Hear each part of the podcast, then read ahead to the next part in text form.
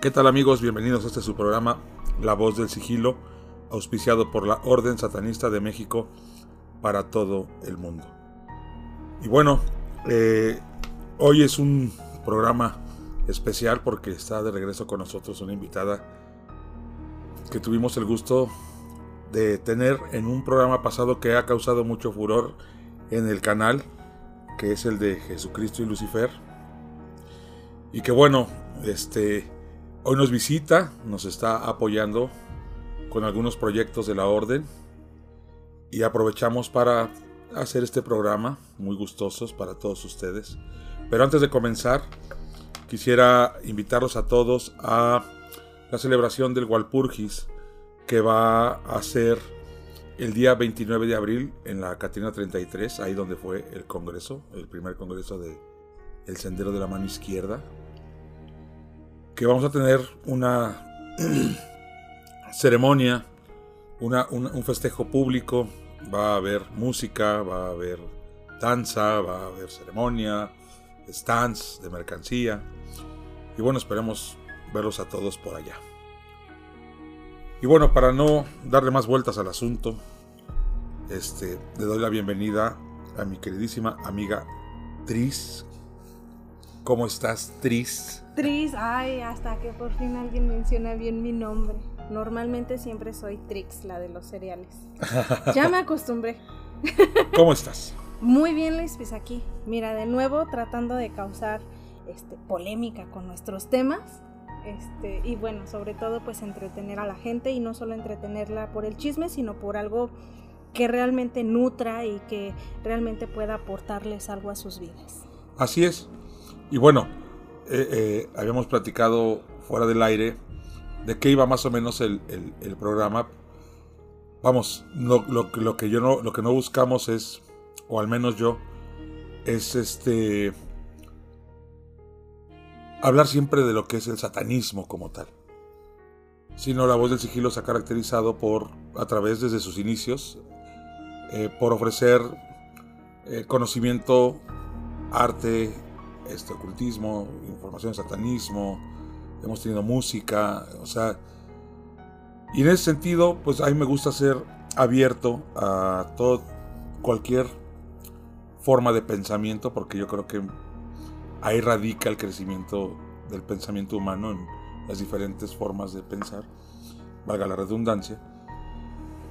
Y, y, no quiero encasillar a la orden en una sola filosofía, a mí me gusta que realmente nutrirme y aprender, porque lo que yo busco es aprender de gente que sepa más que yo. Y en ese sentido, bueno, yo te considero a ti un especialista en el ramo, ¿no? No, pues a buena voltea rimas. porque, bueno, este, hay que agregar que tú tienes un coven que se llama Bark and Brixta Chaos. Sí. ¿Vale? Y en el cual pues tú haces, que es lo que vamos a hablar ahorita, pues haces, este, das cursos, das iniciaciones. Y con respecto a eso, mí me gustaría saber cuál es el proceso de una bruja, cómo se inicia, cómo sabes que tienes ese don, o si no lo tienes, o si nada más se trata de puro estudio. ¿De qué, de qué va el ser bruja? ¿De qué va el ser bruja?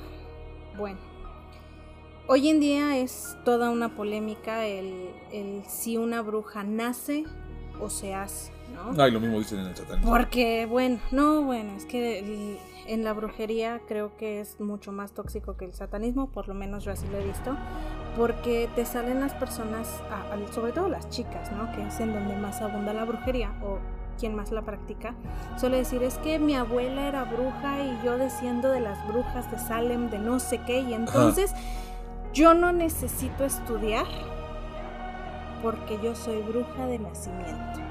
Yo veo fantasmas, yo veo fantasmas desde niña y entonces yo ya soy una bruja. Sin embargo, el tiempo que yo llevo en esta práctica, para algunos puede ser poco, para algunos puede ser mucho, no lo sé. Creo que el tiempo siempre va a ser relativo o subjetivo dependiendo del cristal con que se mire he aprendido que no necesariamente tienes que nacer bruja, que todo mundo tiene la capacidad de poder hacer magia. La brujería Creo que es un término que se le ha dado porque nos encanta ponerle etiquetas a todo lo que no conocemos, a todo lo que no le hallamos una explicación. Sin embargo, dentro de mi coven yo siempre he dicho que la brujería no es más que ciencia malentendida, ¿no? A final de cuentas así empezaron las, las ciencias ocultas, ¿no? Las matemáticas, la geometría, este, eh, la astronomía, la medicina, la propia medicina, ¿no? Comenzó justamente eh, siendo una ciencia oscura o siendo una brujería, que era la medicina ancestral, ¿no? Bueno, de hecho, eh, las, tengo entendido que a las, primeras personas que se llamó brujas fue a las parteras, ¿no? A las curanderas, a las que sanaban por medio de hierbas medicinales y todo ese tipo de cosas, ¿no? Que como bien dices, el, hecho de... Siento que el, concepto de bruja proviene más de que salía de los parámetros cristianos, que realmente a lo mejor eh, que sea algo desconocido. Eh, no sé si me explico. Sí, sí, sí. Hay mucha, digo, si nos vamos a cuestiones de terminología, eh, hay muchas personas que dicen que, bueno, la palabra bruja significa mujer sabia. otros tantos hablan de que es mujer que cura, otros que es mujer que sana, ¿no? A final de cuentas, yo lo decía, es dependiendo del cristal donde se mire o dependiendo de la zona y la región. Sin embargo, para mí, como te decía, una bruja es justamente una mujer que estudia o una persona que estudia ciencias ocultas, ¿no? Porque siguen siendo estas ciencias ocultas. Lo que ¿Por qué ocultas? ¿Por qué ocultas? Porque justamente lo que tú mencionabas, se sale del paradigma, se sale de, de, esos lineamientos que nos han estipulado en el cristianismo, ¿no? En donde Dios es el único que tiene la capacidad para curar y para sanar. Porque, digo, en algún momento eso pasó con la medicina, ¿no? Aquellos hombres que curaban a través de las plantas fueron considerados brujos. Sí, de hecho creo que los primeros fueron chamanes, ¿no?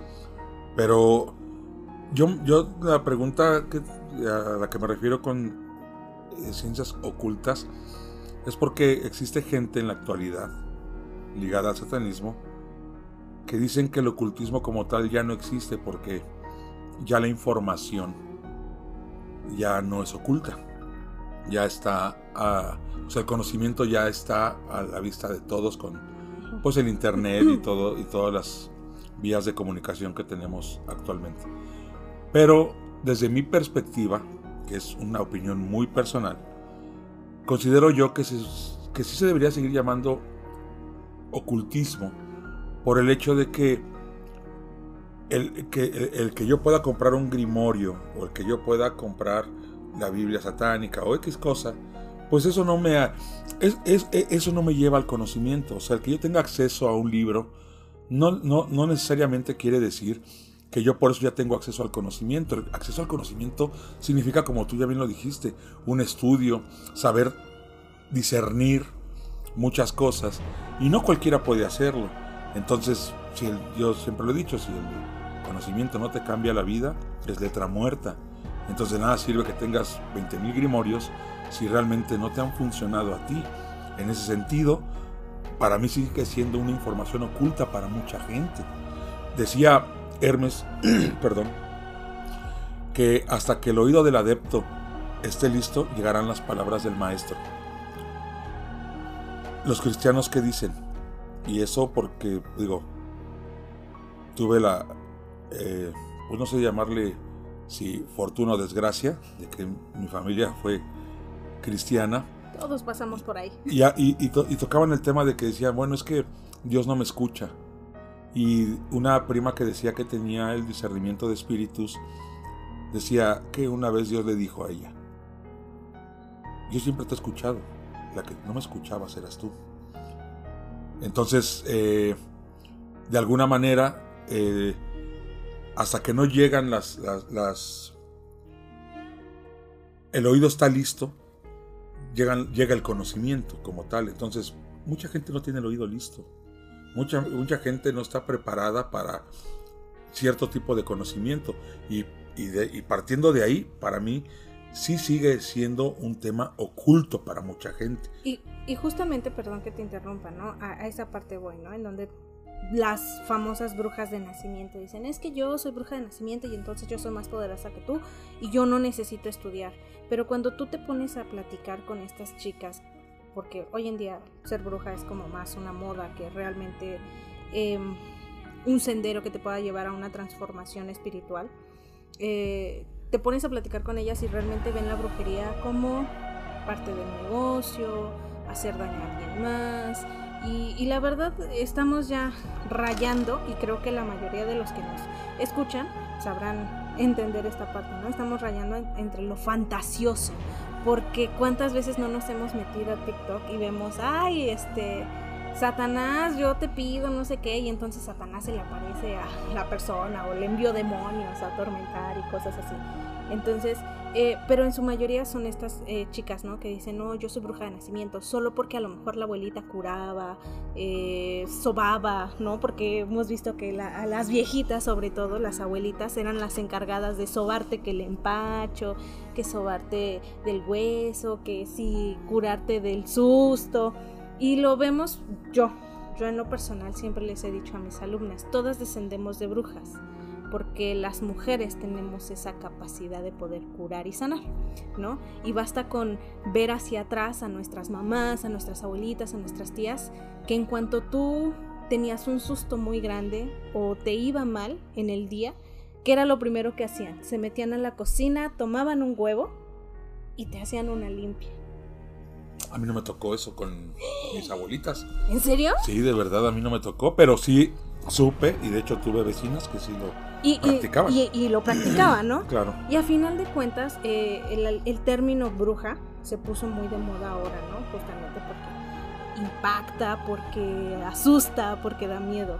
Pero todas las mujeres somos brujas, porque tenemos el conocimiento de poder curar, de poder sanar, ¿no? Incluso con los test, o sea, si tú, a lo mejor tú dices, mi abuelita no me curaba con un huevo, no me limpiaba con un huevo, pero si me dolía la panza, ¿qué hacía tu abuelita? Un té. Con hierbas que no sabes de qué, que si el gordo lobo, que si el este cola claro, de claro, caballo. Claro, sí, sí, ya sé dónde va, sí, sí, sí. Y justamente eso era lo que hacían las brujas, ¿no? De, de aquellos años. Entonces, hoy en día, eh, tú lo mencionabas, ¿no? Deberían de seguirse llamando ciencias ocultas porque no cualquiera está listo o está preparado para seguir estudiándolo. Las brujas de aquellos años, de aquellos entonces, pues estudiaban mucho, ¿no? Se la pasaban estudiando las plantas, qué cualidades tenía, qué podían sanar y también la regaban, ¿no? Yo me imagino a las brujas como a Marie Curie haciendo sus experimentos con todos los elementos químicos hasta que un día les explotó en la cara. Pero así me imagino que eran las brujas, ¿no? También estudiaban. Pero hoy en día ser bruja está muy de moda y la mayoría se basa justamente en esa parte de soy bruja porque mi abuelita lo fue. Esa es una. Y dos, eh, yo creo que está de moda, pero también está muy devaluado. Porque ahora yo, yo veo que, digo, tocas el mm. tema de los test y yo siempre he dicho algo.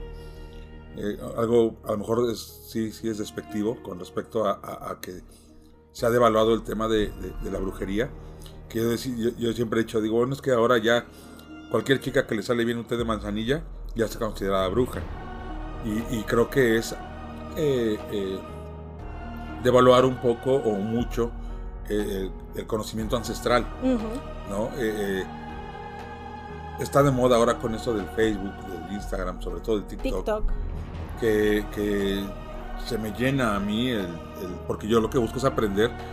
Pues de repente hay algo que me llama la atención y ya ves que el, el algoritmo Sí, te, sí, te- sí. te detecta y te empieza a bombardear con muchas cosas. Y veo que hay un montonal de brujas y un montonal de hechizos y hacen... Digo, yo respeto mucho todo eso, no sé hasta qué grado sea cierto lo de mucha gente, pero al menos otra parte que ha devaluado también esta tradición de la brujería es el hecho de que ha habido mucha gente charlatana. Uh -huh. Te platico una anécdota. Mi, mi ex suegro, su mamá, supuestamente hacía limpias y leía las cartas. Uh -huh. Y la señora, con estas palabras, decía: Yo vivo de la gente pendeja. Ok. Porque realmente yo no estudié para esto, yo no sé nada de esto, pero yo las voy sopeando y lo que me van diciendo, o sea, a manera de que le, crean, y la señora de eso vivía. Pero es que eh, los charlatanes han existido a lo largo de la historia y tenemos dos grandes ejemplos. Uno, Rasputín. Rasputín fue el mago o el brujo ¿no? de, la familia rusa de aquellos entonces, fue la mano derecha incluso del zar pero Rasputín realmente era una persona charlatana y hay historias y hay justamente está históricamente que él simplemente llevaba y traía información, ¿no? Incluso sucedió también con, con Hitler.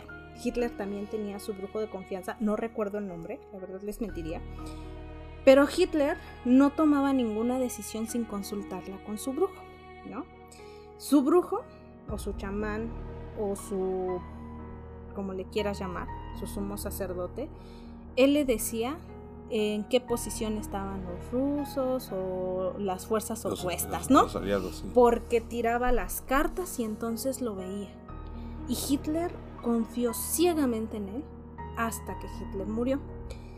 Y los hechos históricos relatan que su brujo era un espía. Por eso sabía los movimientos de los rusos. No es porque fuera un brujo. No sabía eso y mira que a mí me encanta la historia de la Segunda Guerra Mundial. Es que normalmente cuando nos gusta nos damos al contexto histórico. pero ese tipo de detalles no, no lo sabía. Sabía yo que Hitler era un... Pues si no un precursor, porque no, no lo considero un precursor, pero sí una... Un promotor, digámoslo así, del ocultismo este, nórdico. Germánico. Germánico, perdón.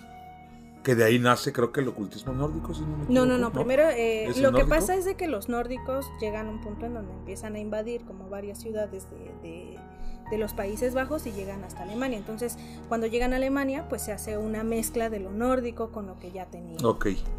Porque inclusive se dice, pero eso se dice. Se cuenta la leyenda. Cuenta la leyenda, literal, que eh, una de las personas más allegadas a, Hitler había construido una máquina del tiempo. Y que la persona que construyó esa máquina del tiempo dicen que se fue en el tiempo porque nunca más volvieron a saber de él. Que eso es lo que se dice, ese tipo de historietas. Eso, yo creo que es un tema que vamos a tocar al final con, cuando toquemos el, el final de Greenberg. Ah, ok. Pero bueno, a ver, ¿cómo es el proceso entonces de una bruja?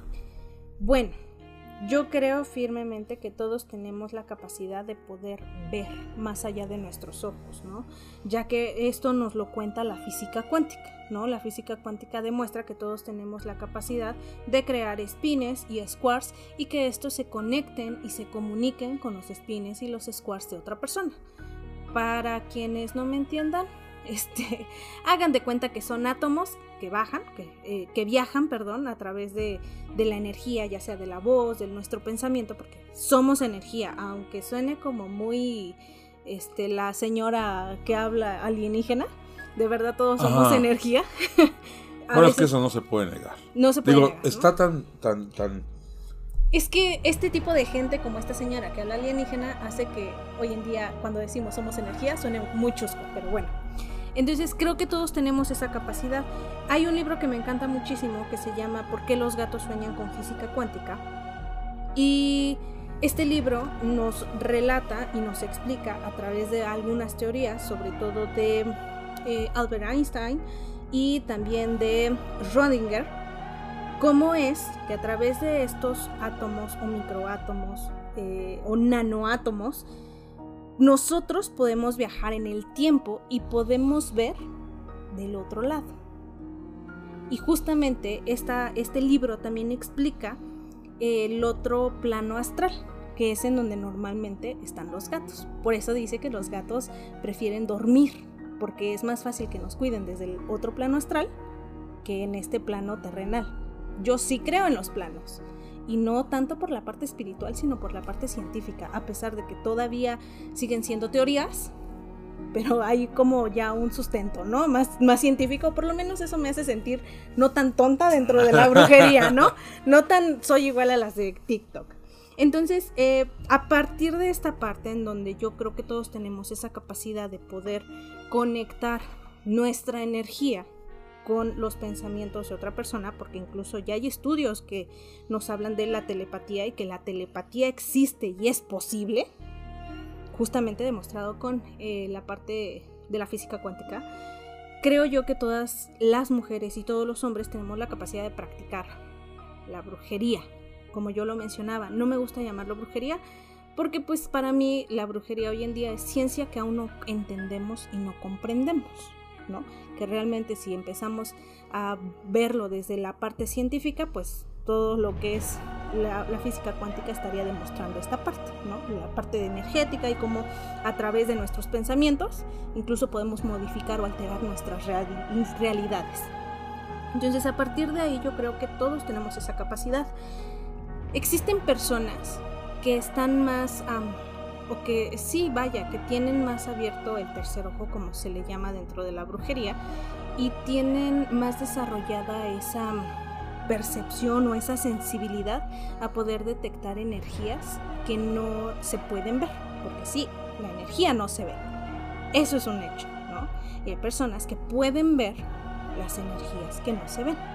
Y a partir de ahí es en donde empezamos eh, a ver que estas personas se empiezan a autodenominar brujas, porque pueden ver energías en otro plano astral, así como los gatos.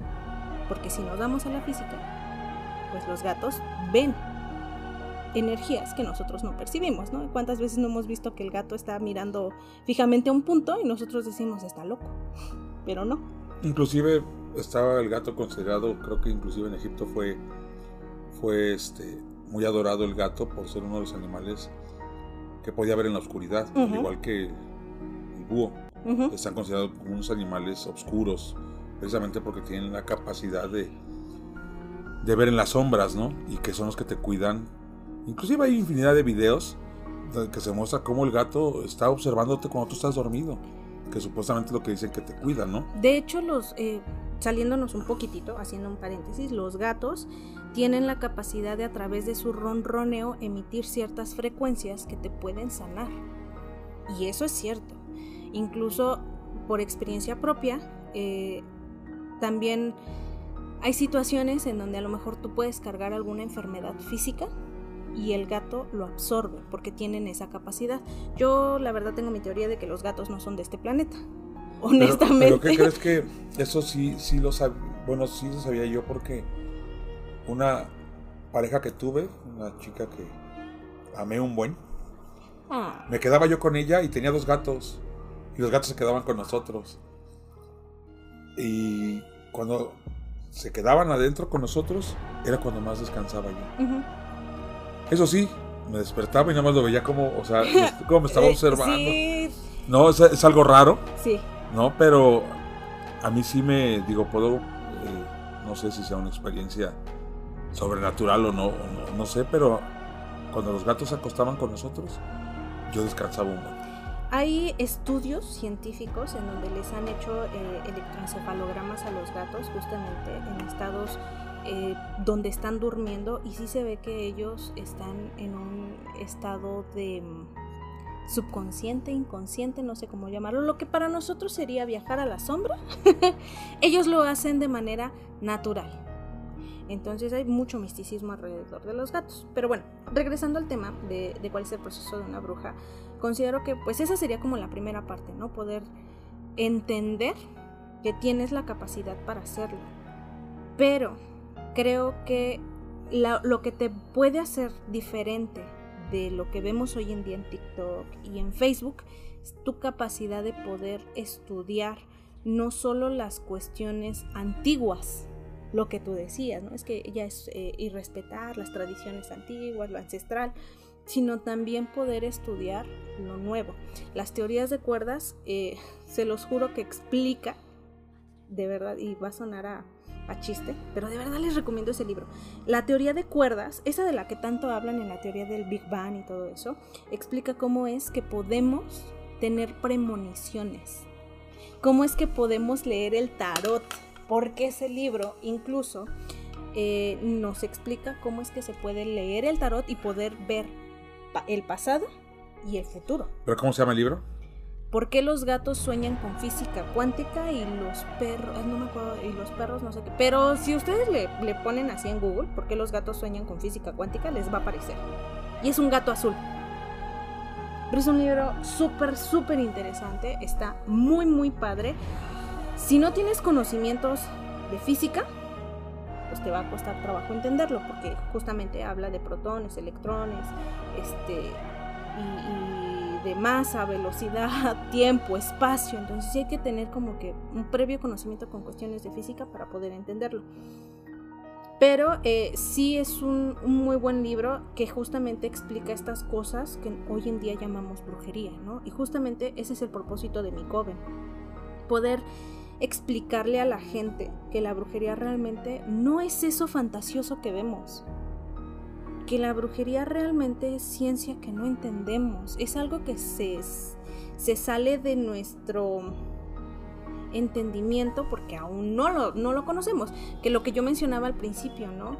Cuando la gente no conoce algo lo llama brujería. Por eso en algún momento los astrónomos fueron llamados brujos, los matemáticos fueron llamados brujos, este, los, los chamanes, las parteras, que hoy en día conocemos como medicina. Ok, sí, sí. Ahora tú me dices que el primer paso es entender que todos pueden ser brujas. Eh, lo pongo entre comillas porque no me gusta mucho el término brujo o bruja porque es como llevarlo a un tema fantasioso. ¿Pero qué término le pondrías?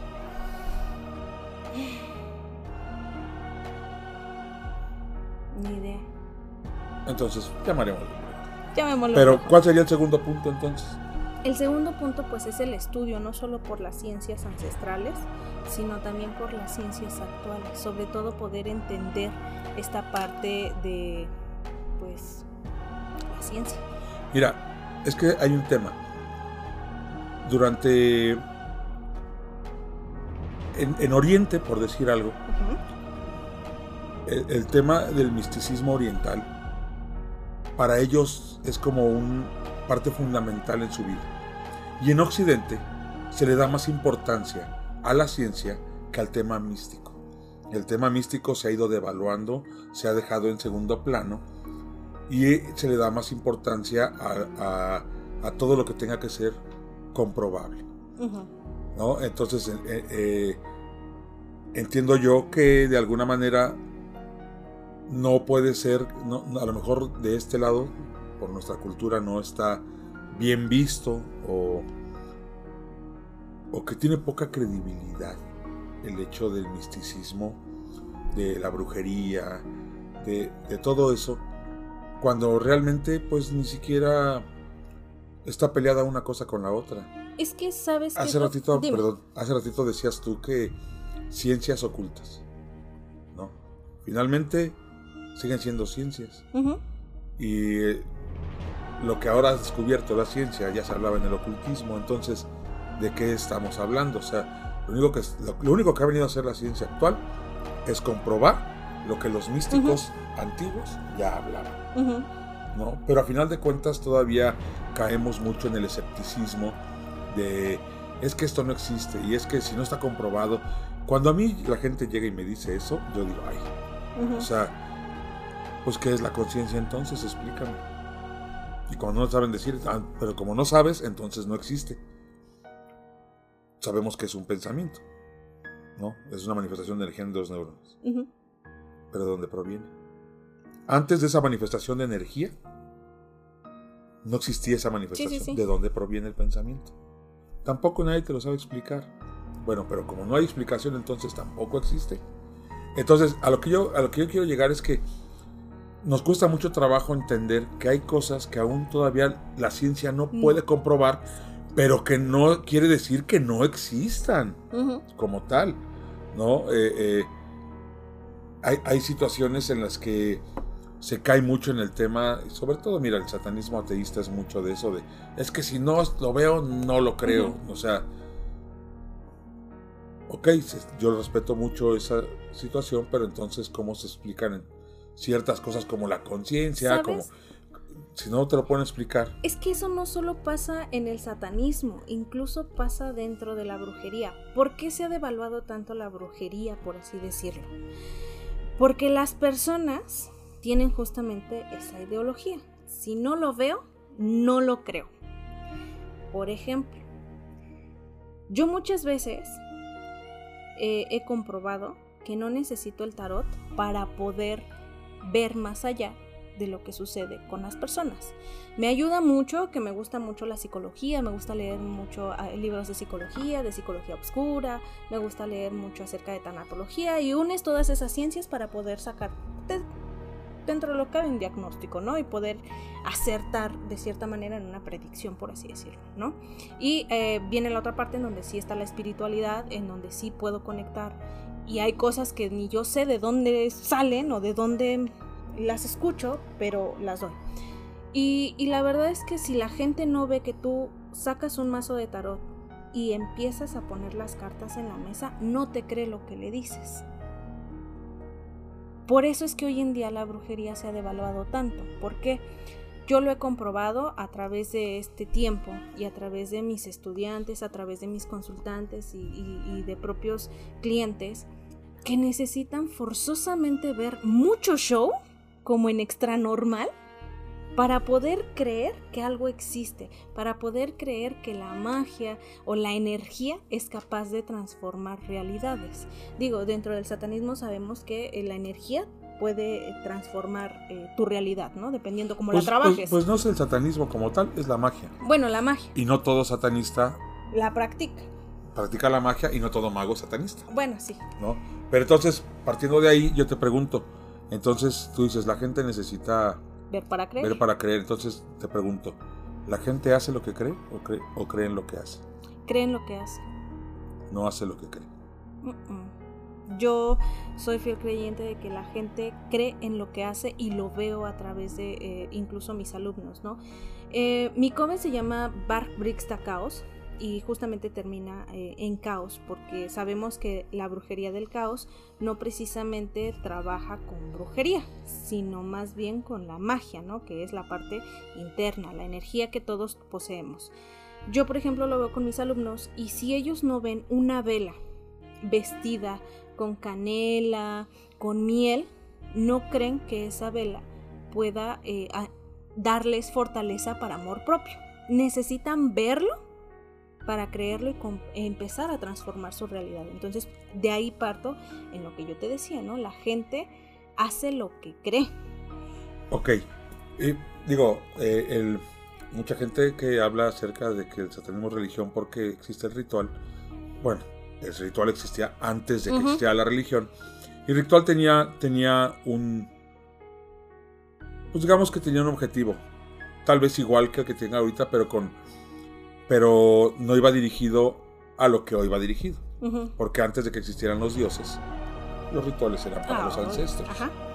¿no? Eso, eso es algo que de ahí provienen, va, creciendo el tema de, de, los dioses. Los dioses no nacen de la nada, o sea, es un proceso histórico a través de la eh, famosa de cómo va, se va desarrollando el cerebro humano, las conexiones neuronales, cómo van evolucionando que el ser humano empieza a, a, traspasar lo que en su momento no conocía. Y entonces empieza como que el tema supersticioso, porque si una persona era buena en la agricultura y fallecía, y toda esa persona, no sé, en algún momento eh, pensabas que estaba contigo y dices, ayúdame, en que mi siembra ahora... Y por alguna circunstancia se daba. Se, daba, se le adjudicaba, se le atribuía al ancestro. Y ahí es como empieza a, crecer, a nacer los rituales para los ancestros, que después los ancestros llegan a ser dioses, ¿no? Se convierten en dioses. Pero en, sí, el ritual, lo que tú hablas de que tiene que haber un, una parte de psicodrama y eh, sangre, velas, eh, cráneos, eh, lo que sea. este, digo, la santería, por decir, practica mucho eso. Ese tipo ayuda mucho al ritual. ayuda muchísimo. Y te lo digo yo que, que, que hago mis rituales. Ayuda muchísimo al ritual el hecho de que todo lo que te funcione, si una vela roja y una vela negra, no tiene nada que ver con que si la vela roja es para el amor o es... No, es la asociación que Eh, le da el cerebro, ¿no? Al- pero que te funcione a ti. Ajá. Yo la puedo poner con un fin y me funciona, y tú la puedes poner la misma vela con otro fin y te funciona. ujú. No, no es tanto que la vela por sí sola funcione. Sí, claro. ¿no? Entonces, eh, eh, eso es, es muy, funciona mucho en los rituales porque nos ayuda a manifestar nuestra intención, Ujú. ¿no? Es algo que como que, como que se vuelve como una guía, no sé si llamarlo así, Ujú. ¿sí? Sí, sí, sí. Sería Una como- base, ¿no? Pues sí, pero sería como que la manera en cómo pones tu altar, la manera en cómo haces tus, tu ritual, la manera en cómo pones tus velas, todo, como que algo, como que es un todo ahí que te facilita el hecho de manifestar tu intención. Exacto. Es que lo empieza a trabajar el consciente para podérselo llevar al subconsciente. ¿Me explico? ¿Por qué te decía Claro, esto de sí, la sí, sí. asociación? Yo, por ejemplo, les digo a mis alumnos, ¿no? Porque, ay, ahí te va otro punto eh, controversial con respecto a la brujería, ¿no? Hoy en día está muy de moda la Wicca, el witchcraft y cosas así, ¿no? Entonces, muchas de ellas son de las que es que no puedes encender una vela si no es en un plato blanco con un círculo de sal, porque entonces abres portales. Y yo les digo a mis alumnos, quiero que se imaginen a las brujas antes, a las ancestras. Pobrecitas buscando un pinche plato blanco, ¿dónde lo iban a encontrar? Obviamente no, lo hacían en un- una piedra, en, el, En un tronco. en un tronco en donde Claro. podían, ¿no? Entonces, eh, la gente lo va como asociando porque pues bueno, el plato blanco es pureza y entonces al tener un área Oh, pura no tengo malos pensamientos y entonces esos malos pensamientos no pueden interferir con lo que estoy haciendo. La vela roja, ¿por qué a fuerzas tiene que ser una vela roja al principio o en tus inicios de la brujería? Porque si tú pones una vela blanca, o no, hay, hay rituales que llevan velas de más de una vela, ¿no? Y muchas de esas velas son para diferentes intenciones o con diferentes propósitos. Tú lo sabes que en los rituales tenemos las velas de altar, las velas de ofrecimiento, este, la vela del consultante o la vela que simboliza la intención y cosas así. Entonces, si todas las velas son blancas, conforme hemos avanzado, nuestro cerebro se ha ido eh, deteriorando o ha dejado de asociar las cosas, ¿no? Entonces, si todas las velas son blancas, los estudiantes se confunden. Entonces empezamos a ponerle colores a las intenciones, ¿no? El color rojo es el amor. Entonces, cuando yo esté haciendo mi preparado, ya sé y estoy enfocando a mi consciente y a mi subconsciente que es un ritual de amor, porque estoy asociando el color rojo con el amor.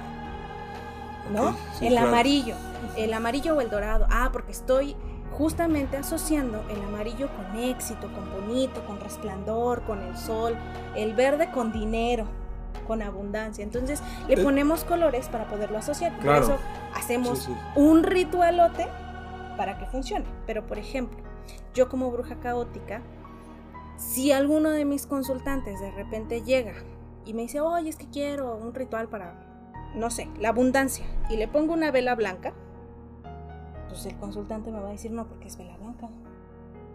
No es verde. Yo lo que quiero es dinero. Y aparte yo he visto en TikTok, yo he visto en Facebook, yo he visto en Extra Normal que los rituales llevan muchas velas y hay fuego y te hacen brincar con chiles y te matan un sopilote, te matan el guajolote y te echan sangre y entonces como el consultante ya no cree, mi ritual no funciona.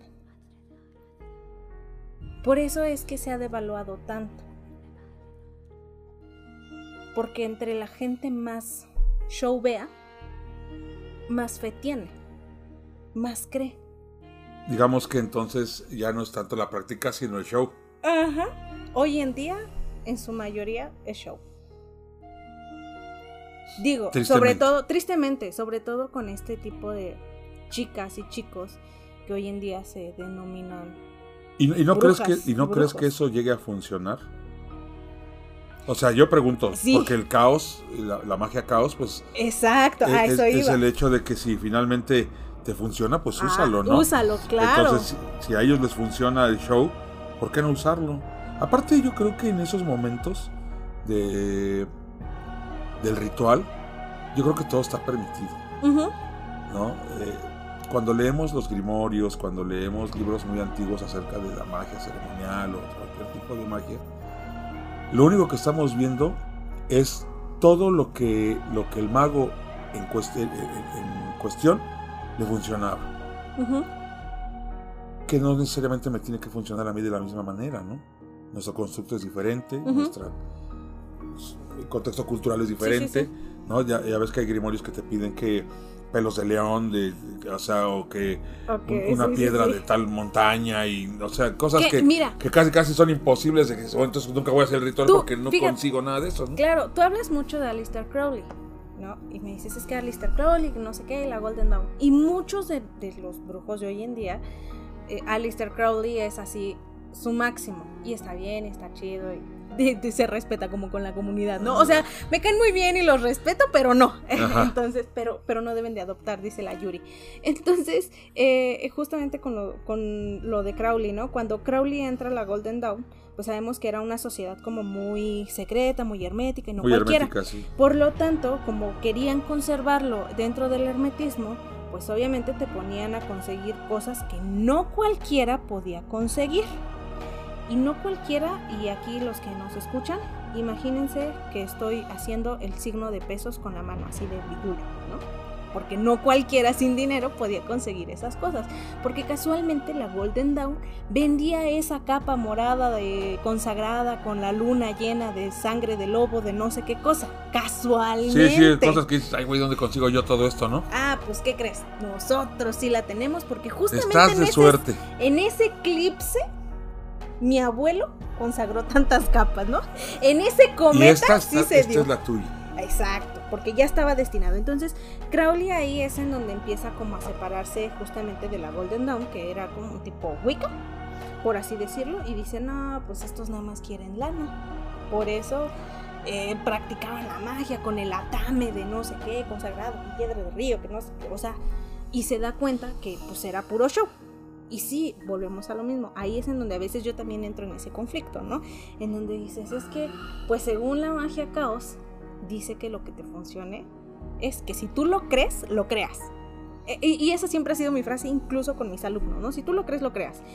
Y, justamente muchas veces yo entro en esa controversia porque, por ejemplo, ¿no? Yo las runas las respeto mucho como alfabeto nórdico, ¿no? Como tradición. No las veo como oráculo. Y hay personas que pueden leer el oráculo, ¿no? Con las runas. Y al principio yo decía, no, ¿cómo es posible? Es que mira, están ofendiendo a los dioses, bla, bla, bla, bla, bla, bla. Y después entraba en conflicto con mi mente en, esta parte de la magia causa, en donde dices, bueno, si tú lo crees, tienes la capacidad incluso de leer las runas, incluso hasta la lotería mexicana. ¿No? Porque todo es energía. Sí, de hecho, bueno, yo te puedo decir que yo leo las, las, cartas de la lotería. Las runas, sí, las cartas de la... El uno. El uno. Sí, claro. Este, no, pues yo ya no he practicado, pero yo sí terminé mi curso de runas. Tengo mis propias runas, yo las hice. Claro. Hacía lecturas a varias gente, pero pues por azares del destino, pues me alejé un poquito de... Pues no, pues más bien son de esos momentos, eran fue un momento de mi vida muy complicado, pero demasiado complicado. Y pues me alejé de ese tema, ¿no? Que pienso retomar, porque a mí sí me... Yo sí pude comprobar con mis lecturas lo que yo, yo pensaba de las runas, ¿no? O sea, que era un tipo tarot para mí, ¿no? No, no. Pero entiendo que mucha gente que, que no lo practica y que se ha dado mucho te vuelvo a repetir, el misticismo está muy devaluado. He visto a algunos satanistas decir, no, es que aquel que lea el tarot no es satanista, es que aquel que lea las runas no es satanista. Yo les pregunto, porque ellos no ganan. No lees ni el periódico, Exacto. ¿no? ¿Y de qué me, o sea, a ver, yo les preguntaría, ¿ya, ya, ya estudiaste las runas? ¿Ya sabes de qué va? No lo han hecho. Pero como ya lo escucharon que lo dijo fulanito, sutanito, menganito, pues se trata de repetir. Así vi una publicación de un, de un camarada que respeto mucho, español, que, me, que, puso acerca de lo de que el satanismo era una religión porque había ritual y dogma. A lo cual pues yo también le, le, respondí en su publicación de manera muy respetuosa. Te repito, es una persona que, Yo respeto mucho, es una persona demasiado estudiada. No, pero tiene su punto de vista y yo también tengo el mío. Yo expuse mi punto de vista. Pero yo vi que a partir de su publicación, varios mequetrefes de organizaciones mexicanas y páginas mexicanas, como vieron esa publicación, se agarraron de esa organización para repetir lo mismo. Ah, que el satanismo sí. es religión porque tiene ritual y dogma. Ah, que el satanismo sí. O sea, ni siquiera tienen el fundamento para decir el por qué, sino nada más porque lo vieron que una persona lo dijo y que una persona que a lo mejor ellos consideran a lo más capacitada, pues se, va, se van a repetirlo, ¿no? Y eso es lo que yo no entiendo de cómo se pone a criticar algo que realmente desconocen, ¿no? Yo no he leído el tarot, a mí me gustaría aprender a leer el tarot de manera eh, terapéutica, no predictiva. No, alguna vez platicamos tú y yo acerca de ese tema, porque no, no sé si yo tenga esa capacidad de predicción. No sería yo capaz de decir que no existe, como te lo dije ese día, porque sería como ponerle un límite al cerebro humano. Sí, sí, sí. Y el cerebro humano no tiene límites. Y mira, te voy a platicar rapidísimo, nada más hago un paréntesis para todos los que nos escuchan. Hay un tema aquí con un jovencito que conocimos, el chamaco anda en malos pasos, ¿no? Tiene 15 años. Y una persona le dio a fumar cristal. Según esto, el chamaco ya fumaba. Yo nunca lo vi. Conmigo siempre ha sido muy respetuoso el, niño. Pero pues ahora resulta que pues, el chamaco prácticamente ya se quedó como que en el viaje.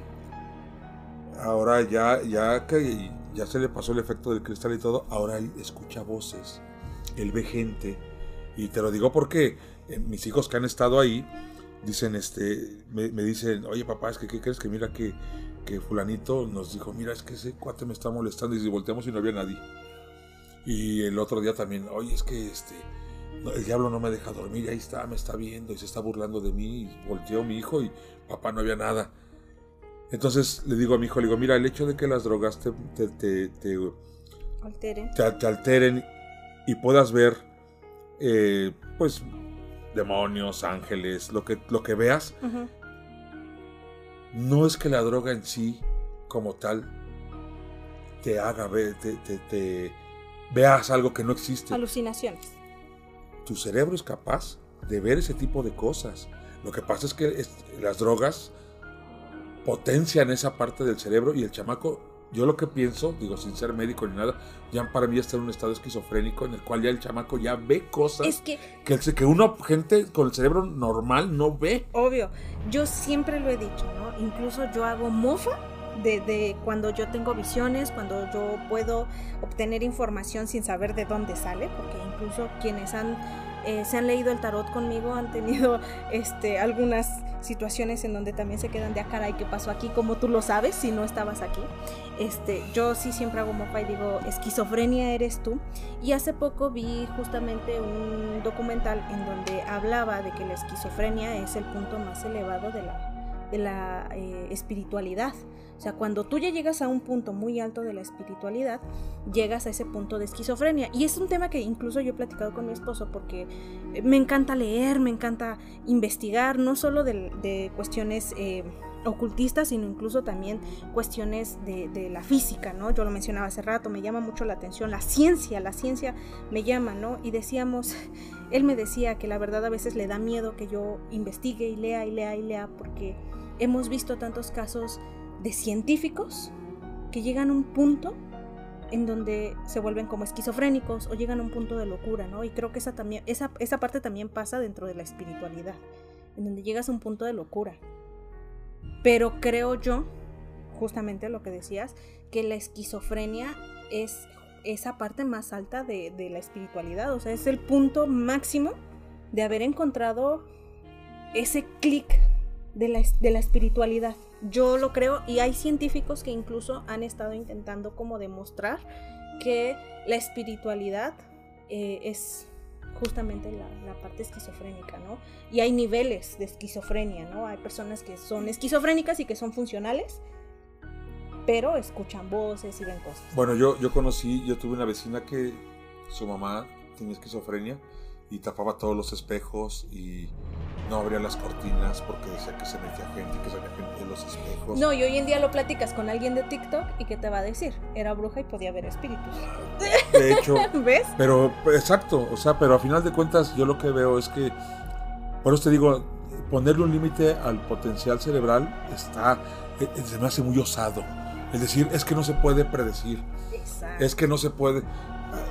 Antes que se le decía, digo, yo no he conocido ningún caso, ¿no? Pero, pues, este, el tema de la telequinesis, Ujú. ¿no? Yo te voy a ser bien honesta y muchos a lo mejor aquí me van a tomar de loca. No he practicado la telequinesis, he practicado la piroquinesis. ¿Qué es eso? La piroquinesis es poder dominar el fuego a través Disculpen de la, la, energía. ignorancia, ¿no? Pero Pero también No hay otra, ajá, es poder eh, manipular el fuego a través de la energía y la telequinesis. Sí he practicado la telequinesis. Sí es posible, de verdad lean ese libro porque ese libro les explica justamente cómo poder eh, llegar a estos puntos de la telequinesis, como les dije, no por cuestiones de brujería, sino por cuestiones científicas, o sea, porque tiene un sustento científico. Y sí existe. No, yo no dudo en que sí podamos mover objetos con la energía, ¿no? Porque digo, cuando haces aire, cuando soplas, es energía. Y cuando soplas, puedes mover un papel, ¿no? Dependiendo el peso de bueno, lo pero que quieras o sea, es- mover. se habla de que sea con el- la pura eh, con la energía pura mental. energía mental. Ese libro, de verdad, échale un ojo y te va a sacar como de muchas dudas, porque habla mucho de, de ese tipo No, de claro que me lo voy a situaciones. chutar. De verdad, eh, fue un libro que yo me, de- me devoré en un solo día, la verdad. Es un libro muy, muy entretenido, muy apasionante. Entonces, justamente, eh, como te decía yo hace un momento, ¿no? Yo trato de justamente eh, quitarle ese estigma, ese tabú a la palabra brujería, porque creo que todos tenemos esa capacidad de poder desarrollar y entender la energía, la física, la ciencia. Pero como no la entendemos bien, pues le llamamos brujería, porque es más fácil ponerle un tabú, ponerle un estigma, ponerle algo malo, ¿no? Y, y se va deformando conforme pasan los años, porque pues entre más show, Pero sigo pensando que no todos tienen esa capacidad, porque si no todos lo harían. es que es flojera, amigo. No O tienen sea, la sí capacidad. tienen la capacidad, sí. Es la que capacidad la tienen, Es que la capacidad pero- no nada más. eh, la capacidad envuelve todo. O sea, yo puedo tener la capacidad de.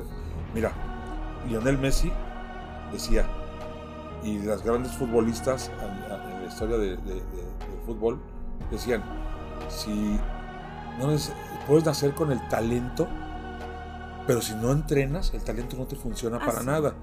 Entonces, pues sí tienes la capacidad, pero pues si no estudias, pero pues si no. Ah, entonces ya no tienes. Entonces está esa capacidad, pues pero no. esa es la es como no tener- dedicación. Pero es como no tener la capacidad. Mm, ay, O sea, porque de qué te sirve tenerla si no, si no estás tú eh, fomentando, o sea, haciendo que crezca, fortaleciéndola, entrenándola y todo. Pues es como no tenerla. Ahí te va. Hay un, un, este, conferencista japonés, se llama Yokoi Kenji, y él habla mucho acerca de por qué eh, Oriente ha progresado tanto en cuestiones de tecnología, a diferencia de India, ¿no? India tú sabes que es uno de los países más ricos en personas con eh, un nivel intelectual muy, muy alto, o sea, muy alto. O sea, realmente tienen IQs muy elevados, ¿no? Sin embargo, China no. China, el coeficiente intelectual de los chinos no es tan elevado como los de India, ni siquiera como con los de Japón. O sea, China y Japón están en promedio. Pero él explica por qué es que Japón y China han progresado tanto y hablaba de la disciplina, dónde es que la disciplina termina dominando el talento, ¿no? O la capacidad. Sí, todos tienen la capacidad. El problema es que no todos tienen esa disciplina para poder eh, llevarlo a cabo. Por eso te digo, no, o sea, sí todos tenemos la capacidad, pero no todos tenemos la disciplina. Hay diferentes enfoques. Sigo pensando que es como no tenerla. Sí, pero aún así, digo, si nos vamos Sí, a sí, sí, la parte Pero concreta, es, ¿no? Entonces, es como te digo, sí, todos tenemos la capacidad de ser brujas y, y digo, aquí vienen algunos pasos, ¿no? Que yo les mencionaba, que era pues justamente poder identificar que tienes la capacidad, poner atención. Si no la si no la tienes y te gustaría estudiar brujería, bueno, pues empieza por leer, empieza por hacer ejercicios de meditación, empieza eh, justamente a hacer ejercicios de respiración para poder eh, entrar en un estado de, conciencia más elevado, que para mí eso es como algo este, muy chusco porque creo que no todos podemos llegar a esos estados. Pero pues sí por lo menos intentas, ¿no? Y, creo que el hacer estos ejercicios te ayudan a poder entender un poquito más tu consciente y tu subconsciente y empezar a dominarlos y a partir de ahí creo que ya puedes empezar a practicar alguna ciencia oculta, llámese como se llame, claro. ¿no? Y, y creo que lo más importante pues es la disciplina y la determinación de quererlo hacer porque puedes ser una bruja de nacimiento y de linaje porque tu abuelita limpiaba con huevos de gallina negra, pero pero si no te pones a estudiar cómo se realiza esa limpia o por qué o por qué o qué connotación tiene el huevo a lo largo de la historia, porque pues sí también tiene una connotación, pues mm, jamás lo vas a entender. Te vas a ir como con la borregada porque la verdad vamos a ser honestas, ¿no? La mayoría de las brujas antiguas estudiaban mucho no solo de su cultura, sino. No tenían redes sociales. Ay, es que estas redes sociales no saben. Como quitan tiempo. Ay, sí, ya sé. Entonces, pero a ustedes no les quiten mucho tiempo de escucharnos, ¿eh? Ustedes sigan aquí en el. Sí, claro. Este, bueno, quedamos entonces que es entender que todas son brujas. El segundo paso es el estudio. ¿Hay algún tercer paso? ¿Hay alguna iniciación? ¿Tercer paso? ¿Iniciación? Bueno, las iniciaciones son como marcar o más bien son como los cinturones dentro del karate, ¿no? Sí, vas, de acuerdo a tu capacidad, vas, creciendo. ¿no? Eh, pero creo que son parte de las dos más importantes. Y, y, para mí la tercera y la más importante es primero trabajar en ti mismo antes de querer trabajar en alguien más. Pero por supuesto, bueno, eso... Pero vete, vete a TikTok, vete a Facebook y tan solo lee, escucha lo que dicen estas personas que se llaman brujos o brujas y vas a entender que no tienen esa capacidad, que ni siquiera lo han estudiado. Y te pasa dentro del satanismo, ¿no? Ah. Entonces, pero, pero, fíjate que hay algo que aquí creo que estamos de acuerdo. O sea, ok, digamos que ahorita acabo de decir que no todos tienen esa capacidad. Me terminaste dando la razón. Ok. Pero al final eh, yo concuerdo en algo contigo. El hecho de que tú practiques meditación, el hecho de que tú estudies, o sea, vamos, leer un libro de brujería no te hace brujo. No. ¿Qué te hace brujo? El poder dominar la energía. ¿Y eso cómo lo haces? A través, por, por, lo menos lo que a mí me ha funcionado, porque yo no hablo de lo que veo tanto en libros, sino hablo de lo que yo tengo en mi práctica y lo que me, ah, funciona. Ah, ¿no? Un momento, ahí nos detenemos. Ese es el tema al que yo quiero llegar. Tú me dices, ¿lo has visto en el satanismo? Claro que lo he visto. O sea, todavía hay gente que piensa que el satanismo es leer.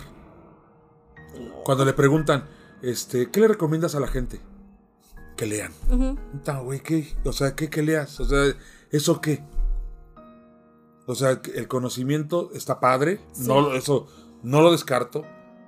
¿Y qué sigue? Si no, si no se lleva a la práctica, si no te vuelves un practicante de ese conocimiento, de nada sirve y no, no, entonces no nada más sí debe, es leer. Sí debe de ir junto con pegado, ¿no? Ah, pero por supuesto. Porque te voy a contar un caso. No, o sea, pero a lo que voy es, no es lo único. Ah, no, claro. O sea, si tú lees un libro de brujería y no llevas a la práctica, pues no te conviertes en un brujo. Si tú lees 20.000 libros de satanismo, porque ahora resulta que te tienes que saber.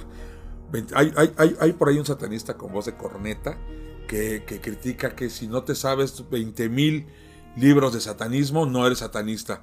Pues a lo mejor él sí se lo sabe, pero desgraciadamente ninguna persona seria que él conoce y que yo conozco, ninguna persona seria, a él lo toma en serio. Entonces, ¿por qué?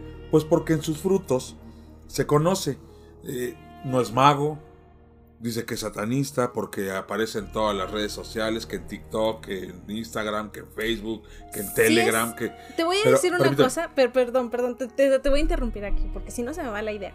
Quienes me conocen ya saben que así soy. Eh, eh, si es el mismo que yo estoy pensando, o sea, mira, desde el primer momento en que escuchas cómo habla, no le aguantas tres lo frases. que dice, No le aguantas. las incoherencias que dice, la manera en la que se expresa de los demás, te das cuenta que predica con la palabra y no con el ejemplo. Ese es el tema, a lo que voy. ¿De qué sirve que leas y te sepas los 20.000 libros de satanismo si en tu práctica ni siquiera puedes dar testimonio de que de lo que es? ¿Por qué? En algún momento es de las personas que siempre te dice, yo tengo la razón, yo tengo la razón y una vez yo le comenté, sí, a eso se le llama distorsión cognitiva. Y es un trastorno de personalidad. Y lo único que estás evidenciando son tus trastornos, Sí. son tus traumas, son tus problemas. Y que un satanista no trabaje en sí mismo, cuando tú te pones a criticar a la gente, cuando tú te pones a aventarles indirectas, cuando tú estás preocupado por la vida de los demás, estás en el ojo del huracán. Porque de esa misma manera vas a ser criticado, vas a ser juzgado. Lo peor del caso es que es la clásica persona que le, han exhibido en YouTube, le han exhibido en Facebook, le han dado unos bailes, unas humilladas. Y un- dice que es por, por una- envidia. un- una apologeta en, en YouTube le dio un baile y una humillada. Lo peor es que a todos nos subieron al mismo camión, porque Sí, han de pensar que todos problema, los satanistas somos claro. así. Pero le dieron una arrastrada y, y vamos, ¿dónde está todo lo que él predica? Por eso te digo, leer libros está padrísimo y yo sí, lo- sí, sí. fomento la lectura. Pero si solamente se va a quedar ahí, no sirve de nada. Pero ahí te va, por Y lo ejemplo. mismo pasa ¿no? en la brujería. Ajá, lo mismo pasa en la brujería. Y, y- y es, eh, aplica de ida y de vuelta, ¿no? ¿A, a qué voy? Un caso, lo que yo te decía, un caso que yo viví. Yo me creía bruja de nacimiento. A ti ya te he contado más o menos mi historia. Ajá, y sí, sí, quienes sí. me conocen saben que en YouTube tengo el video contando mis inicios y todo ese rollo. Y yo me creía bruja de nacimiento por toda la historia que yo tenía. Y como no me gustaba leer, para serles honestos, un día me dolía mucho el estómago. Y yo pues me creía bruja de cocina, ¿no? Porque dije, pues cualquiera puede ser bruja, ¿no? Porque es lo que yo predico, cualquiera puede ser bruja. Y toma la que se me ocurre hacerme un té de ajenjo. Bueno, fui a parar al hospital. Por no leer en qué cantidades se tenía que administrar el ajenjo. Ajá, sí, sí, hacerlo, hacerlo desde la ignorancia, Sí, ¿no? hacerlo desde la ignorancia está cabrón. Esa es una. Y la otra, por ejemplo, cuando comencé con mis prácticas, yo inicié en la Wicca. Yo inicié en la Wicca. Pero al empezar a practicar todos esos rita- rituales wiccanos, en donde también son muy como de la Golden Dawn, porque son la copia barata de la Golden Dawn, la capa dorada de no sé qué, yo decía, ¿y ¿de dónde saco una capa con hilos de oro? Pues si apenas si me alcanza para comer, ¿no? Y entonces te empiezas a frustrar porque empiezas a basar todo tu potencial en libros. Y entonces te das cuenta que tú no puedes conseguir los tres bigotes de león Ajá, Albino. así que dices, ay, güey, o sea, ¿cómo piden eso, no? que realmente, digo, si nos vamos a, a hechos históricos y antropológicos, las brujas, las verdaderas brujas, yo no estoy hablando de la Golden Dawn, ni de la Wicca, ni de Witchcraft, o sea, las verdaderas brujas de antes, sus grimorios justamente los redactaban con este tipo de nombres, ¿no? Que los ojos de sapo, que las patas Ancas de rana, rana, ajá, sí, sí, cosas sí, así, sí. pero simplemente era su manera de poder ponerle nombres que no cualquiera podía entender. Como O sea, blindar. Ajá, era Como blindar, justamente eh, su conocimiento, ¿no? Porque sabían que esas recetas en manos de cualquier persona podían ser dañinas, sobre todo porque la mayoría de grimorios nos hablaban de pociones. Entonces imagínate, eh, era difícil para cualquier mortal, por así decirlo, encontrar los ojos de sapo, ¿no? O por lo menos te daba asco y ya no te la tomabas, pero a lo mejor realmente eran pasas. Ay, pero es que piden cada cosa. Ahora te van a pedir patitas de pescado y ese tipo de cosas. Es que sí los hay.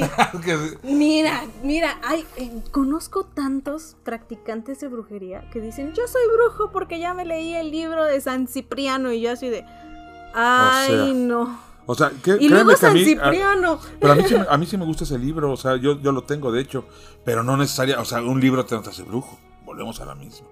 Y más como al- algo que tú dijiste muy, muy, y a mí sí me causa mucho sentido, el hecho de que lo primero que debes de practicar es la meditación. Mira, yo, yo he estado en momentos, creo que hoy, eh, eh, esta etapa de mi vida ahorita, una etapa muy corta, de un tiempo para acá, mi cabeza está hecha un caos.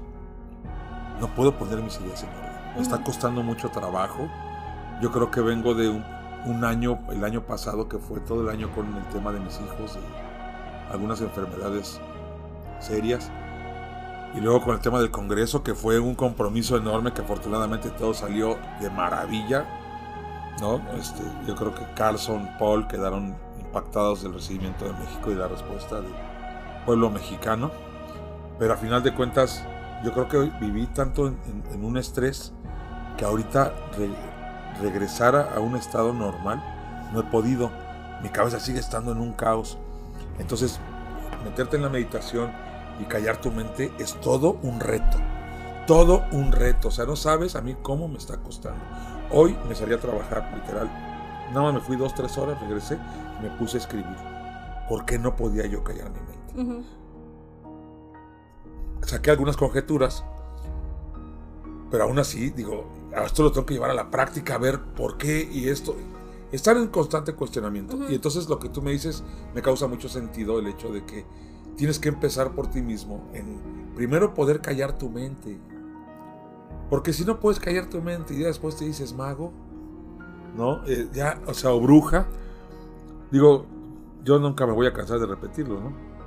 Crowley lo decía, si no eres capaz de modificar tu naturaleza. Tu propia... Mira, yo lo aplico, si no eres capaz de modificar tu propia realidad, o sea, si te llamas bruja y sigues viviendo en una casa de cartón, pues ¿con qué calidad moral vas a hacer un ritual de abundancia a alguien ah, más? Sí, sí. Si eh, viene un consultante y te pide un ritual de, amor. De abundancia. De, abundancia. No un ritual de amor. Y tu pareja te es infiel. Este, tú también eres infiel. Tu matrimonio es un caos. Pues con qué calidad moral vas a ofrecer algo que ni tú has podido construir para ti. Pues yo fíjate que. Creo yo, ¿no? O sea, sí entiendo. Y no porque mi vida sea perfecta, aclaro. No, no, no. La cuestión es esa, que nosotros no vivimos en el perfeccionismo, ¿no? O sea, nosotros sabemos perfectamente nuestras carencias. Sí, claro. Yo estoy plenamente consciente hasta el día de hoy de lo que yo reconozco como mis debilidades, pero sé que pueden salir más, ¿no? Y, y, pues, hay que asumirlas y trabajarlas, ¿no? Pero a final de cuentas, lo que tú dices, eh, yo no tengo problema, ya, ya tocábamos el tema de la fidelidad, que es un tema bien cristiano la fidelidad. Y hasta ahorita no he conocido un satanista polígamo. Todos son monógamos. ¿Qué te cuento? Que todos son monógamos. Y una vez yo cuestioné a unos satanistas y les dije, ¿desde dónde son monógamos? Realmente, digo, porque ya se escudan en que como satanista puede elegir entre la poligamia y la monogamia. Todos elegimos la monogamia. Ah, ¿desde dónde? Te platico una experiencia. ¿El primo de un amigo? no, una vez hablando con unos amigos satanistas, bueno, según. Pues sí, lo que les gusta, te digo, el, mensaje erróneo de, pues puedo hacer lo que yo quiera y soy libre y la libertad sexual. Decían que una de sus mayores fantasías era un trío con dos mujeres. Y entonces a uno de ellos le pregunté, estábamos todos, digo, bueno, pero ¿por qué no se lo propones a tu esposo? Me dijo no porque yo pensé que porque a lo mejor yo decía, no, porque mi esposa se vaya a molestar o, algo. No, ¿sabes por qué? No. No. Porque yo tengo miedo a que ella me pida lo mismo. Que rato seamos dos hombres con ella. ah, o sea que. Es que eso ya es inseguridad. Espérame, no, pero la cuestión es esta. Que entonces no estás eligiendo la monogamia por, por convicción, la estás eligiendo por miedo. Y aguas con eso. Sí, sí, sí. Mucha gente piensa que, que lo contrario al, amor es el odio. Y no, es el temor.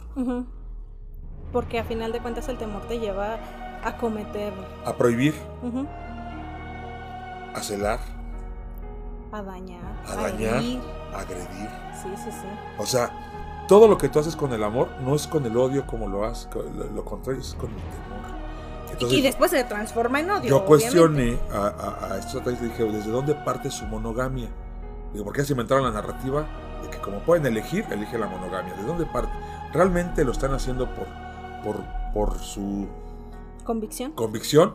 ¿O atrás de ella viene disfrazado el hecho de que pues no les gusta compartir a su mujer con otros, de que a lo mejor les da miedo la infidelidad, ¿Desde dónde? Vamos a cuestionarnos todos. Pero yo me, subí al... Digo, a mí me cuesta trabajo el hecho de tener pareja actualmente por esa manera de pensar. Digo, y la, y la cuestión es esa, que yo prefiero ser honesto conmigo mismo a estar reprimiendo a cada rato yo lo que quiero hacer y no hacerlo por miedo. Y, y- y escudarme en narrativas de, ah, pero es que como el satanista puede elegir, elijo la monogamia. Ni- yo no he conocido ningún satanista polígamo. Esa libertad sexual de la que hablan, ¿de dónde está? ¿Dónde están los liberales? Sí, claro. ¿Dónde? Nada más es pura, mira. No, y es pura, más, bla, o sea, bla, bla. no sé, te permiten darse un beso de piquito entre compas. Ah, Ah, cabrón, ¿eh? ¿verdad? Camarada, o sea, ¿a poco no- tú, no- tú no te lleves tan besarías- pesado. ¿A poco te besarías con el frate? Sin que Ah, quede pues, herida tu, tu Espérame, machismo. deja- de- de- déjame, de- no, espérame. Ya déjame nos te digo algo. besamos ayer, Ya nos besamos en el Congreso. Sí, los vi, la No, verdad. ¿qué crees que una anécdota que Luego le- les paso la foto. cuando le, cuando venía, cuando salió lo del Congreso, le digo, oye mi gordo, ¿por qué le digo gordo? Digo, oye gordo, digo, ¿qué Ven, crees que haya- dije que hay, sí hay- son. hay- hay la posibilidad de que este, venga Carlson a México? ¿Cómo ves, güey? ¿Sabes qué me dijo? Porque nos llevamos pesado, me dijo, neta gordo, que si tú traes a Carlson te doy besos aunque sea con asco. y ahora que lo traje le dije, qué huele, güey. Me ¿Mis y, no- besos? y no me los ha pagado, gordo, si estás escuchando esto, me los debes. Págale ya. Págame. Pero vamos, a, a lo, a- lo- a lo que yo voy es que no, no, no, hay, no hay esa congruencia Ujú. lo que se dice con lo que se hace. Y ya más bien nos quedamos una batallita ahí de, ay, soy bien satanista, soy bien liberal. Y a la mera hora, tómala, quieres ser fiel. ¿Por qué? Porque así lo manda da Diosito. miedo. Así lo dijo Jesucristo. Que bueno, es que eh, creo que le llamamos concepto de fidelidad y lo, lo asociamos a la religión, pero realmente, por lo menos yo en lo personal, no lo asocio a la religión, sino más bien lo asocio a, a esa Es- lealtad. Tenía un amigo que bueno, me es que es decía... diferente fidelidad no, y lealtad. Es que ahí te va. eh, te- justamente tenía un amigo que me decía, es que yo amo mucho a mi esposa y le soy leal. Pero la neta era bien infiel mi amigo. ¿no? Ah, Ya no es mi amigo, es- espérate. es- es- Espérate. Y me decía, no, yo le soy leal a mi esposa. Y yo le decía, ¿por qué? Y va a sonar muy feo y perdonen estas palabras. Pero yo le decía, o sea, te las coges con los ojos cerrados, te las coges pensando en, en tu mujer o qué onda. Y me decía, no, pero es que si mi mujer me me, siento, pide- lo hago triste. lo hago triste, con tristeza. Sí, lo hago algo con así. tristeza. Entonces, yo decía, no, ¿cómo amigo? No puede ser eso, ¿no? Entonces, para mí la fidelidad y la, lealtad van de la mano, ¿no? Y uno sí puede decidir o no hacerlo, ¿no? Eh, es como la bisexualidad. Creo yo que todo ser humano, todos, absolutamente todos por naturaleza somos bisexuales. Solo que conforme vamos evolucionando, pues eh, la sociedad nos va diciendo cómo debe de ser un hombre y cómo debe de ser una mujer y vamos dejando de lado. Porque dentro de la brujería, perdón, dentro de la brujería también eh, se determina, ¿no? En las iniciaciones que tú tienes que aceptar esa parte femenina y esa parte masculina, ¿no? O sea, y, y sí hay iniciaciones en donde incluso hombres se tienen que besar con hombres para poder entender esa parte y mujeres con mujeres para poder entender esa parte. Y Eh, aquí eh. muchas brujitas, no, no está sola, no, de verdad sí, la mayoría de las brujas somos bisexuales. No, espérame, es que ahí te va. También los satanistas. ¿Qué te digo? Pero ahí te va. En la magia sexual, y eso tú lo sabes Sí, sí, sí. perfectamente, en la magia sexual si entra el tema de, ahora sí que, como, como, como la Royal Rumble, todos contra todos. No, y, Y, y- pero eso no quiere decir, espérame, pero eso no quiere decir que tú seas homosexual o que seas bisexual. Puedes estar seguro de tu sexualidad, pero es parte de la magia sexual. Porque ni siquiera lo haces por placer sexual. Lo haces porque es un ritual. Ajá. Pero por ejemplo, la magia sexual que va como más ligada a la parte esotérica, la parte que yo estudio, ¿no? Que va al tantra, sí te toca el tema de la bisexualidad dentro de- del tema tántrico. ¿Por qué? Porque dentro de la magia sexual tántrica te habla de que sí, la mujer tiene su punto G en la vagina y el hombre lo tiene en el ano. Y que no está mal disfrutarlo para que pueda suceder la magia Ya digo, sexual. Diosito, ¿por qué lo pusiste ahí? Deja ¿Por de eso, quien lo descubrió que estaba haciendo. Oye, sí es cierto, ¿eh? Como el que Oye, descubrió sí, de dónde Diosito, salía la leche. Tú no nos quieres. Por eso no le Por eso creemos a estoy del otro lado. Y pero también al chanclas le gusta. Pues sí, al menos él no es hipócrita. Sí, no, él sí no es dice, yo, hipócrita. mira, ¿eh? Diosito, pa' allá y pa' acá. Ahí te cargo. Entonces, pues bueno, nos salimos como mucho del tema. siempre nos, pasa. Entonces, eh, hablábamos acerca de, de, cómo es que para poder ser una bruja o poder determinarte bruja, pues tienes que pasar por estos estados en donde primero tienes que crear realidades dentro de tu propia vida, ¿no? O pues tienes que alterar tus propias realidades y sobre todo, híjole, y eso, ese, ese es un tema que también se toca mucho dentro del satanismo, la sombra, el ego es complicado, ¿no? La muerte del ego, porque creo que el ego nunca va a morir al 100% y tampoco estás, no es sano que muera. Es, que está, la muerte del ego yo la comprendo desde el punto de vista en que el ego a mí no, me domine. No me controle. Cuando yo hablo de la muerte del ego, vuelvo a repetir, esos satanistas Nuestro amigo. puristas, sí, sí, ah, que, créeme que va a escuchar este porque es mi fan número uno. Ya... lo vimos en el Congreso. Ah, sí, nos mandó a su gente, sí es cierto, déjate platico. Estaba ahí. No lo vi. Sí, ahí está. Pero bueno, al final, lo que te digo es, no, no... Bueno, no sé cómo explicarlo. o ya te perdiste. Ya me perdí. Es que me interrumpes. Perdón. Después, después de este comercial, este, pues sí, al final lo que, lo, que yo veo con lo que tú estás diciendo de la que del, ahorita que lo que me regresa la idea, de el crear tus propias realidades, eh, tal parece que está muy peleado con algún tipo de filosofía en el hecho de que dice, pues si jodido naciste jodido, te quedas toda tu vida.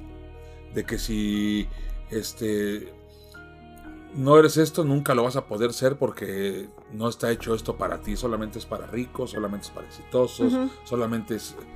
Y eso por ahí hay, un, este, un, pues no sé, streamer o youtuber, no sé cómo llamarlo, por ahí, uno que dice ser filósofo o no, o que aparenta ser filósofo, ¿Qué tal? Parece que lo que él quiere ver es al hombre perdido porque pues le quita la voluntad al hablar de determinismo, le quita este eh, toda capacidad individual al decir que ya está condenado si naciste jodido, jodido te quedas.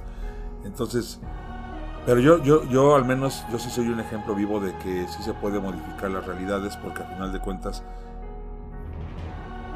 tú al que conociste fue a una persona diferente a lo que yo era yo no leía ni las instrucciones de la salsa Valentín. por eso terminabas muy mal en el baño. Por eso terminaba, ándale, por eso la gastritis. Entonces, a final de cuentas, yo no, no, no leía absolutamente nada. Y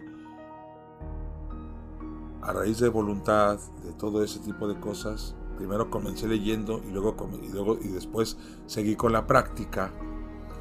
Este, a final de cuentas, yo sí puedo ser, dar testimonio de que sí se puede modificar la realidad. Que me falta mucho, sí, pero al menos sí puedo dar testimonio de eso. Ahora, con respecto a... Regresando al tema la, la muerte del ego, ajá. Eh, la gente piensa que yo cuando digo que el ego debe de morir es porque piensan que el ego debe de morir como tal, lo toman todo literal. o sea, no, yo lo que, te tienes que convertir en un Jesús de Nazaret. Ajá, no, yo lo que digo es, Nada más que no te domine. Porque si, va, si, si te preocupa más la opinión de los demás, porque te sientes ofendido porque finalmente no aceptas que la gente piense diferente a tu ideología, pues el ego te está dominando. El ego te está sujetando. Y cuando hablan es que la religión de la carne, digo, por favor, si eres prisionero de tu propia carne. O sea, ¿de qué me estás hablando, caray? O sea, solitos se muerden la lengua, solitos caen, o sea, se crean sus muros de arena y se derrumban. Finalmente, a eso precisamente yo voy y creo que tocaste bien el tema de la muerte del ego. Pero la muerte del ego para que no nos domine, si nosotros ser los dominantes. El ego, de hecho, el ego nos ayuda mucho. Sí, sí y no. Te voy a explicar. No, cuando el ego ya es insano, sí. ya es cuando te empieza a perjudicar yo lo veo dentro de la brujería eh, esta parte, ¿no? Por eso te decía, y la parte más importante o la parte primordial, pues es justamente la meditación para poder dominar el ego, poder matar el ego, ¿no? ¿Por qué? Porque dentro de la brujería, ¿cuántas veces no hemos visto, y aquí los que nos escuchan, este, una brujita que dice, no, yo soy la más chingona de México, no, yo soy la más chingona de Oh, TikTok, sí no, yo soy la más chingona de no sé qué, nadie como yo. Y no solo eso, o sea, hoy en día eh, incluso se tiran entre ellas, este, es más, eh, creen tener la verdad absoluta. Eh, mis estudiantes, mis, mis conocidos saben que yo soy de la idea de yo no tengo la verdad absoluta. Y así como yo les enseño, yo también vengo a aprender de ustedes. en cuestión de la percepción de la realidad, no existen verdades absolutas. Porque Ujú. verdades absolutas sí existen. Sí, sí, esto sí. es de madera, esto es de claro. plástico. Pero en cuestión de la percepción, no pueden existir verdades absolutas. Exacto, ¿no? Y, y lo veo mucho en la brujería esta parte de, de- de que no dominan su ego, ¿no? En donde no lo trabajan y creen que su verdad es única y absoluta. Lo vemos mucho en TikTok cuando vemos este y te dicen, es que el ritual tiene que ser así y así y así y así.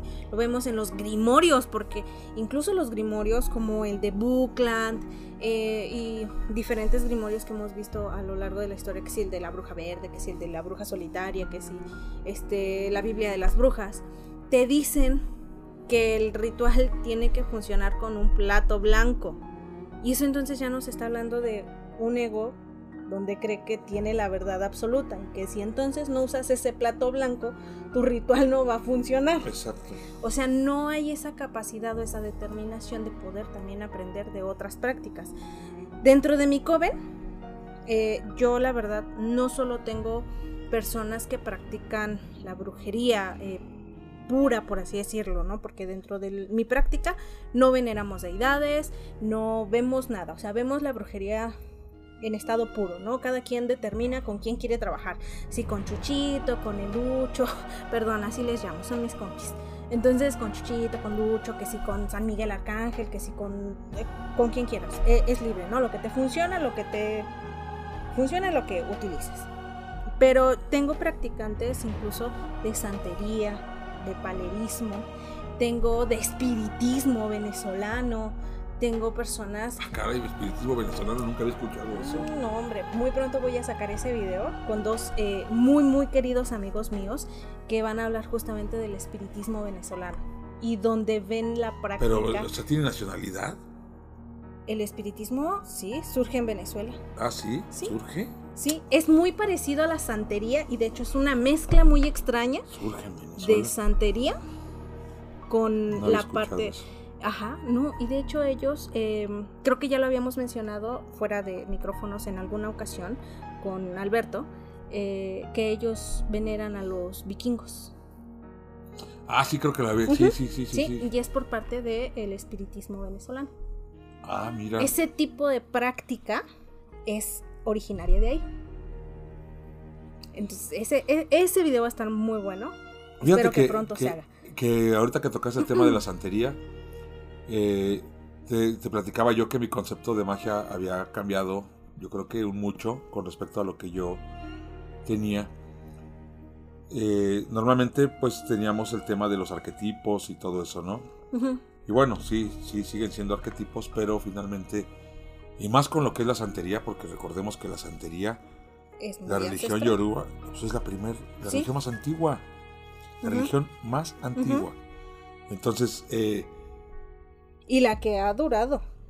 y, y- pero ¿a qué voy? Eh, de- si tú lo ves desde el punto de vista de los egregos, sí toma sentido lo que es la religión yoruba, la palería, el, el- el hecho de inclusive... Yo siento que el, el satanismo teísta, o al menos una parte de satanismo teísta, opinión personal, aclaro, Claro. eh, este, donde es muy criticada es por el hecho de que pues, le dicen padre a Lucifer y le dicen o padre a, a- a- a Sa- a Satanás y yo veo que muchos satanistas critican esas conductas no es que yo no tengo padre y es doblegarse y es que Ok. pero yo lo que veo es que finalmente son eh, egregor si Dios es un egregor es, es Lucifer, Satanás, los demonios, también son egregores. Se alimentan de la energía mental de las personas. Entonces, nosotros como orden estamos creando algunas nuestra propia simbología. Ideología. Ideología, claro. Pero también buscamos a lo mejor, por eso nosotros no, no tenemos eh, demonios eh, creados por el cristianismo. Si nos te fijas en nuestro escudo, viene el culto más antiguo a Lucifer, viene Mefistófeles, viene Enki, que no propiamente lo que busco ahí es manifestar demonios, sino manifestar dioses o, ser, o egregores que eh, tenían la característica de dar sabiduría, de llevar sabiduría al hombre, no, no necesariamente que, que, existían antes de que existiera Lucifer, que existiera Satanás, que existiera Leviatán. O sea, tú te vas como a los antiguos. Ajá, pues el culto más antiguo, Lucifer Melectaus. Sí, sí, y eso viene en el Islam. ¿no? Y, bueno, al final lo que yo veo y que eso cambió un poco mi concepto de lo que es la magia con lo que, de que no nada más quedan en arquetipos, sino que ya son egregores y lo que nosotros queremos crear de a lo mejor crear nuestra propia demonología para nuestro propio sistema ceremonial va a ser un tema muy complicado, porque para que nosotros podamos convertir en egregor esos demonios, necesitamos del seguimiento de un sinfín de personas, para que se alimente de la energía mental de muchísimas personas, para que pueda tomar, digamos que, cierto poder. O creo yo que no necesariamente tiene que ser como de muchas personas, podría ser solo de eh, los que están, pero sí deberían de estar como en un nivel energético muy cabrón para que ese egregor pueda tomar forma. Y aún así lo dudo, ¿eh? Aún así lo dudo. ¿Por qué la historia te dice que los grandes egregores o egregores, no sé si egregores, yo creo que debe ser la palabra correcta. Egregores. Bueno, la idea es esa. Eh, eh, que, no se que, esos grandes eh, son porque entre más gente lo adore. Y ahora te explicas por qué, por decir, cuando aparecen, desaparecen las culturas, desaparecen los dioses. Porque dejan de, ese dios deja de alimentarse de esa energía que la cultura daba. Y, al desaparecer la cultura, pues desaparece el dios. Tienes que ver la serie de, de Good Omens. ¿Sí se llama así? ¿Good Omens? Sí, Good Omens. Ah, God Omens. De God Omens. Este, y está en HBO. Ah, en Prime. ni, ni la historia completa me sé. Es una serie que justamente relata esta parte de cómo es que van muriendo las culturas y van muriendo los, los dioses y se van creando nuevos dioses. El nuevo dios, vamos a ser honesto. Pues es lo que te dije. Ah, bueno, American Gods. O sea, ¿qué, ¿qué, onda con tu información, amigo? Es que pues ya sabes que yo no tenía tele en mi casa. sí, es cierto, sí. Ya, me habías contado. te había contado mi triste historia.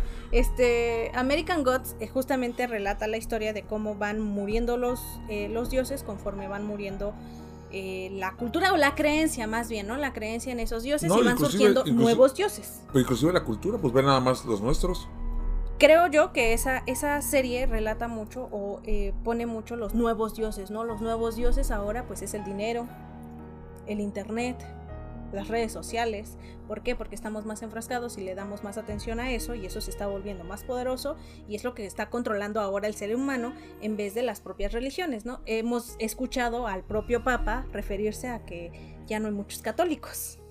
Bueno, por eso tiene que ver, tiene más que ver con sus actos de ellos Sí, no. Porque a final de cuentas, nuestras nuevas generaciones, y te lo digo, yo tengo una niña de 14 años, no cree en el catolicismo ni en el cristianismo. Bueno, tal vez porque no la adoctrinaste. Pero sí, fue a catecismo y toda la cosa. Bueno, pero a lo que, o sea, a lo, que voy es... Pero le interesa más el internet. bueno, eso es otra cosa. Sí, también. a eso, voy. Ese sería como el nuevo Dios. ¿Por qué? Porque la mayoría de los adolescentes su nuevo dios es el internet, los youtubers, eh, eh, esa nueva fama, ¿no? Entonces, tendrías que ver la serie como para poder entender un poquito el contexto que te daba. Pero, está muy buena. Pero tiene que ver con eso, ¿no? De que desaparecen las culturas, desaparecen los dioses. ¿Por qué? Porque ese dios deja de alimentarse del pensamiento de un colectivo grande, bastante grande, de, de, gente que les daba ese poder. Al desaparecer la cultura, automáticamente el dios pierde poder. Claro. Entonces, sí, se ha cambiado mi concepto de la magia ¿no? De hecho, creo que para bien, porque considero yo que lo puedo utilizar para los rituales de una manera más a favor nuestra. Pero sí me abrió un poco más los ojos al hecho de estar estudiando los egregores, los tulpas, los arcontes, todo ese tipo de cosas, ¿no? Que, que normalmente, pues, eh, el, satanista común, pues, como dijo la Bey que no, pues no lo hace, ¿no? Entonces, difícilmente, y que y, fíjate a lo que yo te a lo que yo iba no eh, yo dentro de mi coven tengo todo tipo de practicantes de diferentes ramas de la brujería por así decirlo eh, de diferentes creencias de diferentes corrientes. Y yo hoy en día y mis amigos eh, santeros saben que yo cuando llego a su casa yo respeto la creencia y hago porque bien lo decía Jesús no al lugar donde fueres haz lo que vieres, ¿no? Y como pues mi parte cristiana no sé si se lo dijo Jesús, pero nunca lo había escuchado. ¿Sí lo dijo Jesús? Sí, viene en la Biblia. Al lugar que fueres, haz lo que vieres. no me acuerdo. Eso lo dijo mi abuelita. Ah, también. Es que mi abuelita era compi de Jesús. Entonces, entonces, este, pues yo, por ejemplo, si llego a la casa de una de, de mis conocidas, ¿no? Es santera, yo llego y presento mis respetos ante sus santos. Incluso también la parte satanista, eh, la avellana a lo mejor, también tiene esa parte, ¿no? De que si vas a, a un, lugar. ajeno, pues lo respetes. Entonces es lo que yo hago, ¿no? Sentido común, ¿no? sí, sí, sí. Entonces, a lo que yo iba con la parte de, de, del ego es justamente esta parte en donde yo entiendo que yo no tengo la verdad absoluta, que existen diferentes prácticas y que es válido. Lo que sí es que a lo mejor a mí eh, mi parte racional me hace querer buscar el, pero ¿por qué matar una gallina? ¿Por qué matar un perro? ¿Por qué matar un gato? ¿No? Eh, el cuestionar ese tipo de cosas, pero es mi parte racional. Eh, respeto la parte en donde pues hablamos de que la magia caos si te sirve, ocúpalo, ¿no? Porque entre más psicodrama, a lo mejor más puedes entrar en ese estado de, inconsciencia. Pero. Pues fíjate que eso de los sacrificios, digo, está para debate, ¿no? Porque finalmente a eh, nivel ancestral, o sea, las culturas sacrificaban animales, sacrificaban humanos, sacrificaban niños, Jehová pedía sacrificio de niños. Entonces, digo, eh, no está tan descabellado. Ahora, bíblicamente, en el, en el Antiguo Testamento, cuando Caín mata a Abel, eh, Dios, eh, Jehová le, le dice a Caín, ¿y tu hermano? Y le responde, pues si no lo, no lo estoy cuidando, no soy su niñera. Y dice, pero ¿qué has hecho?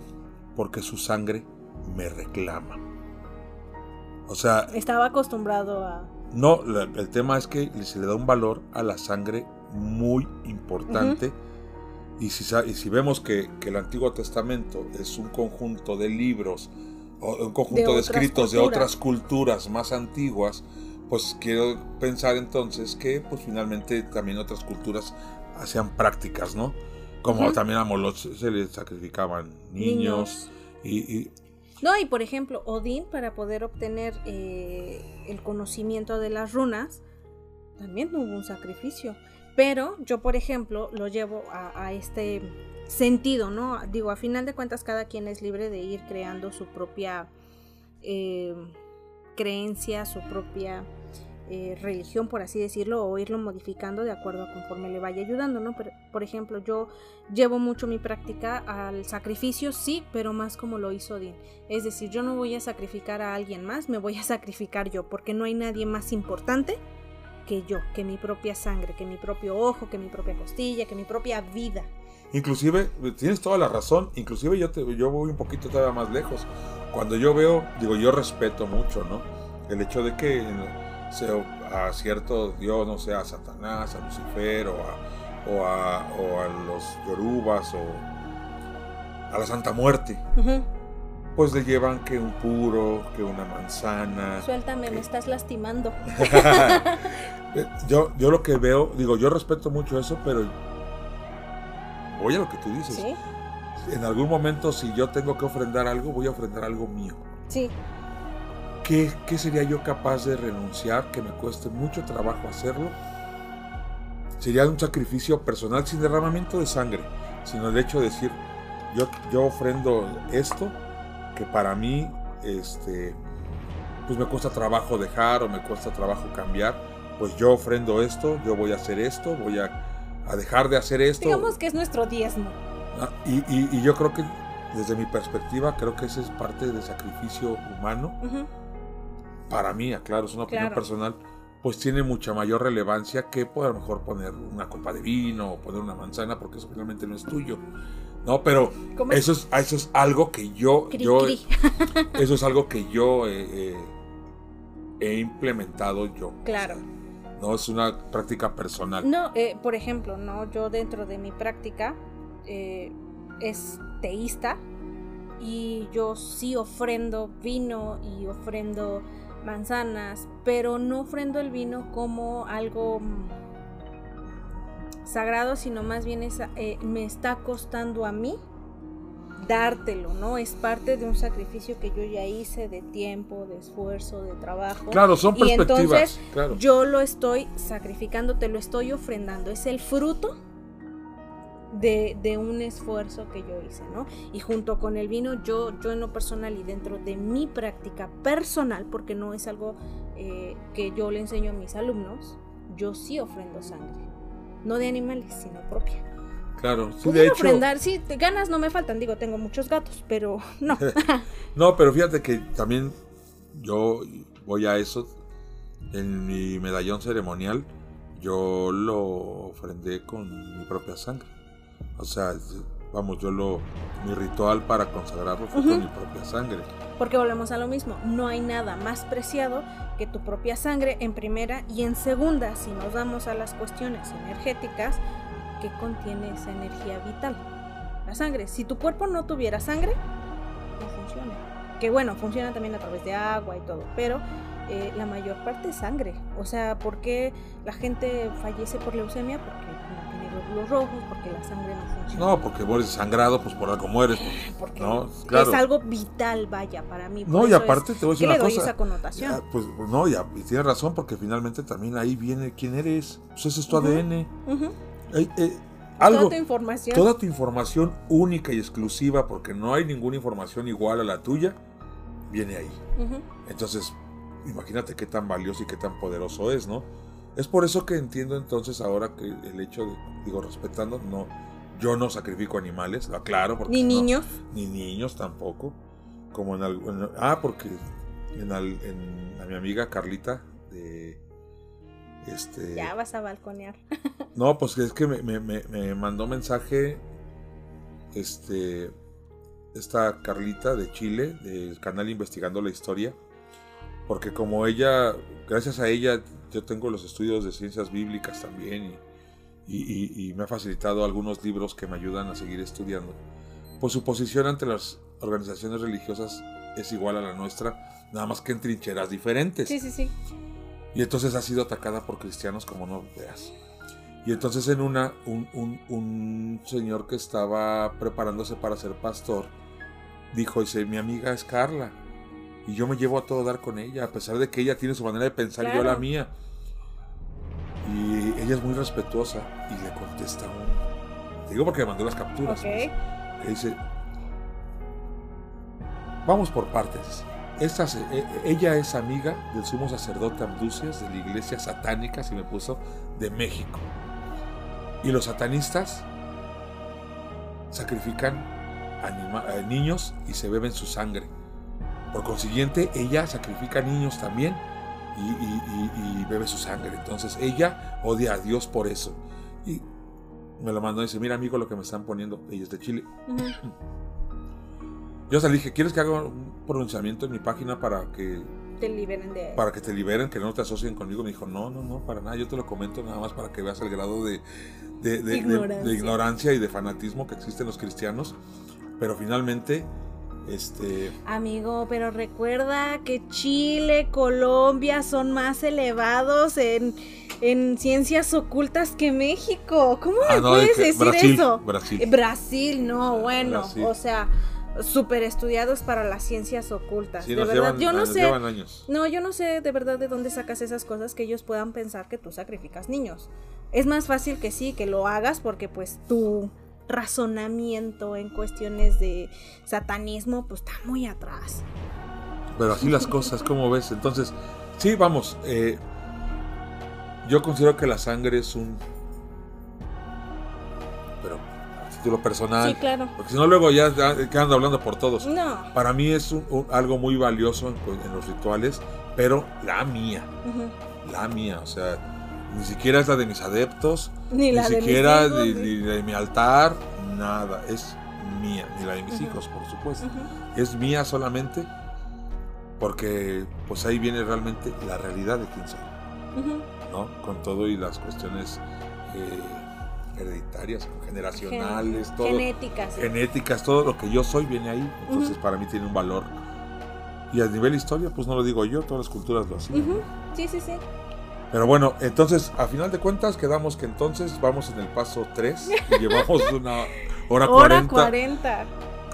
¿Al- al- ¿Algún paso que nos falte todavía por, por, por tocar acerca de la iniciación? De la- una inicia- ¿Cómo es una iniciación de las brujas? Bueno, una iniciación de eh, la brujería, por lo menos lo que yo tomo en cuenta, es justamente donde ellas pasan antes por ciertos pasos, ¿no? Que es poder dominar el ego, poder dominar las sombras, entenderlas, empezar a sacarle potencial, poder empezar a transformar su realidad y sobre todo pues esta parte de querer seguir aprendiendo. Para mí es el momento exacto para dar paso a una iniciación. Que las iniciaciones, digo, eh, hoy en día ya no tienen tanto contexto porque pues, insisto, ¿no? Creo que son como las cintas del karate, ¿no? Pero a final de cuentas también marca como un, un orden para que pues no se vayan como los borreguitos de TikTok a sentirse yo soy la más bruja de todas. Entonces, y no porque yo me quiera sentir más que ellas, ¿no? Porque yo al igual que, que ellas sigo siendo pues estudiante, ¿no? Sigo estudiando. Yo no me considero una bruja todavía. Creo que para poder ser una bruja pues me hacen falta muchas canas a mi cabello y me hacen falta muchos años de aprendizaje. Honestamente, para mí la palabra bruja es enorme. Sigo siendo una aprendiz. Pero yo creo que, eh, pero es que siempre lo vas a hacer, ese es el tema, o sea, Ah, sí. siempre vas a ser un aprendiz. Entonces, igual yo siempre voy a ser un aprendiz. Entonces, digo, podemos seguir 10 años estudiando y estudiando y siempre va a haber algo nuevo que aprender. Pero es, es justamente esta parte en donde yo quiero enseñarles a mis alumnas que no porque yo les enseñe quiera decir que yo soy más que ellas. Me explico. A diferencia de que otras brujas, sin la muerte del ego, sin estos pasos, son de, de decir, no, pues este, como yo soy la bruja, yo soy quien manda y nadie sabe más que yo. ¡Ay, cámara! Es en serio. Yo me he topado con unas que te lo juro que dices, híjole. Bueno, es ¿cómo que hay de todo en todos De- lados. de- hay de todo en todos lados. ya- ya dirían los católicos, hay de todo en la viña del Señor. Ah, ¿no? claro que sí. Entonces, eh, esa es parte de una iniciación. Obviamente, pues eh, es- son ceremonias que se llevan a cabo, pues, de cierta manera en secrecía.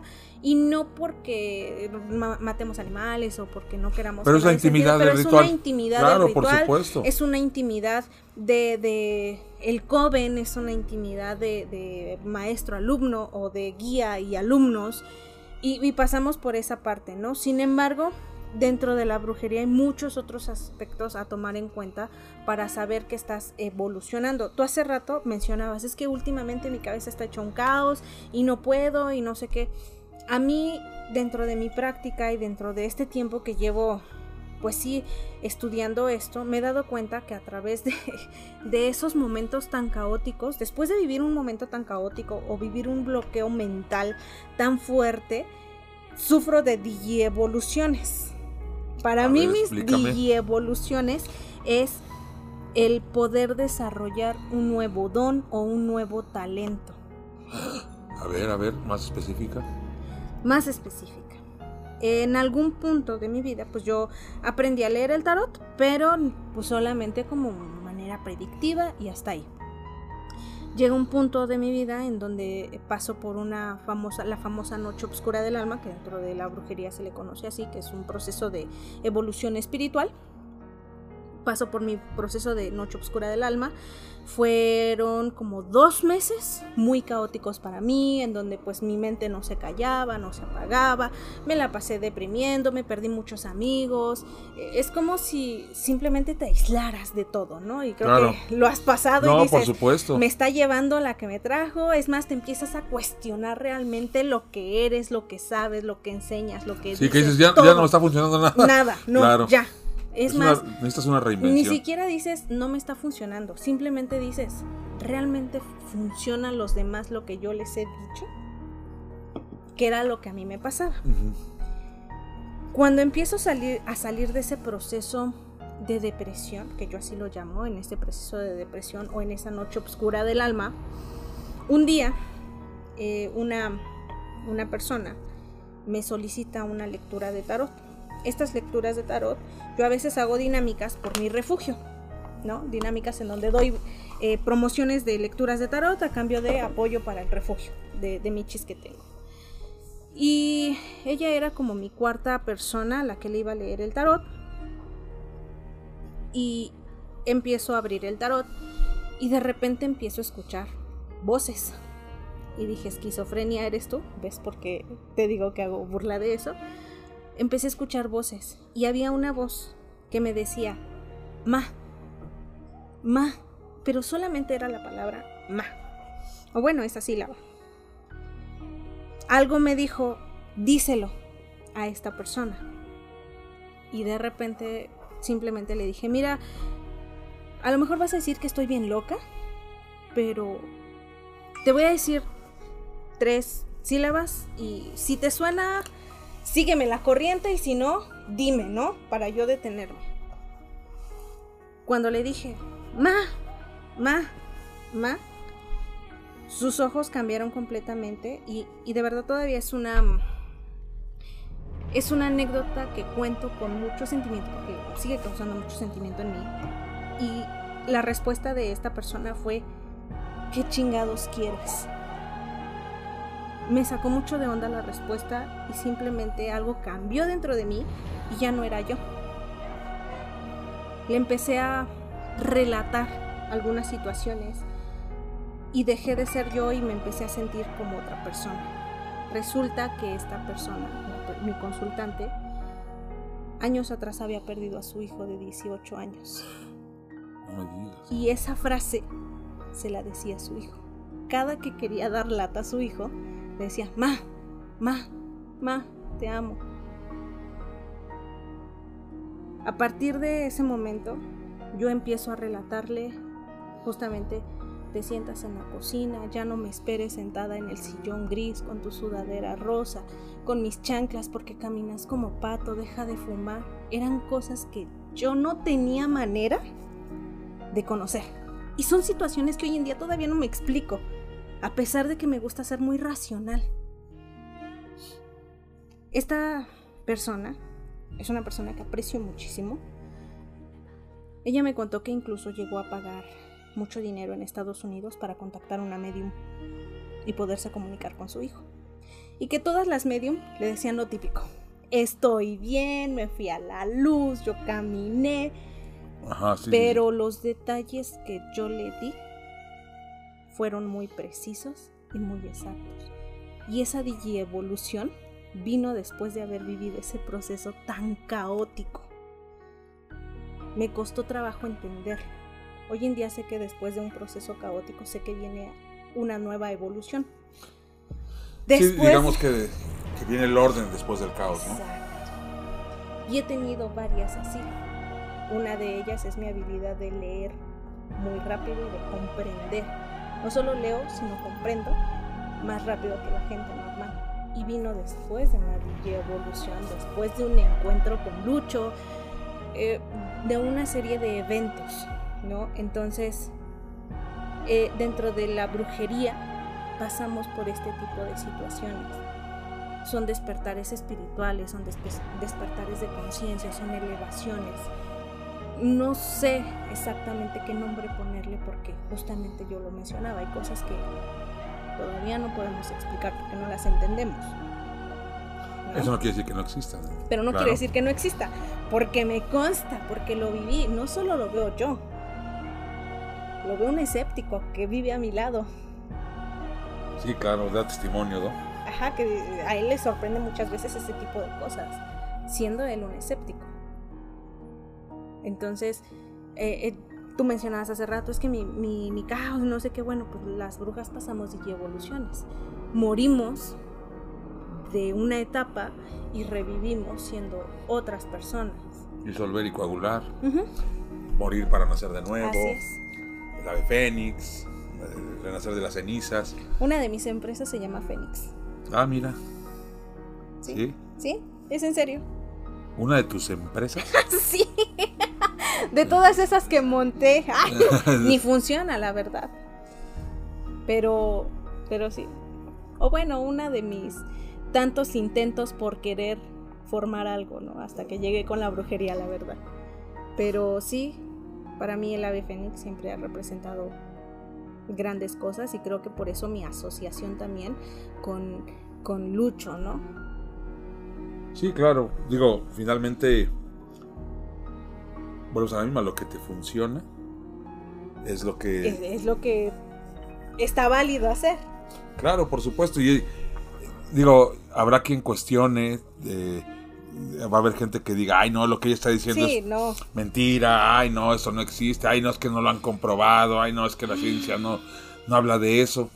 Pero finalmente, digo, solamente la gente que lo ha vivido, yo no he vivido una experiencia así como la tuya. No la puedo, yo no puedo decir, ay sí es cierto, pero tampoco puedo decir, ay no, no es cierto, es una mentirosa. Entonces, yo finalmente respeto todo eso y pues si en realidad, ojalá me tocara vivir una experiencia de esas para, para ver, ¿no? Para, para... Mm, yo creo que no basta solo con ver, sino No, para, para ver. No, no, no, prefiero no, no ver de manera literal, sino, sino para ver que sea real, ¿no? ¿no? Este, pero bueno, a mí no me ha tocado todavía, no por eso quiere decir que yo no sea escéptico en eso, simplemente no me ha tocado, no puedo decir si existe o no existe.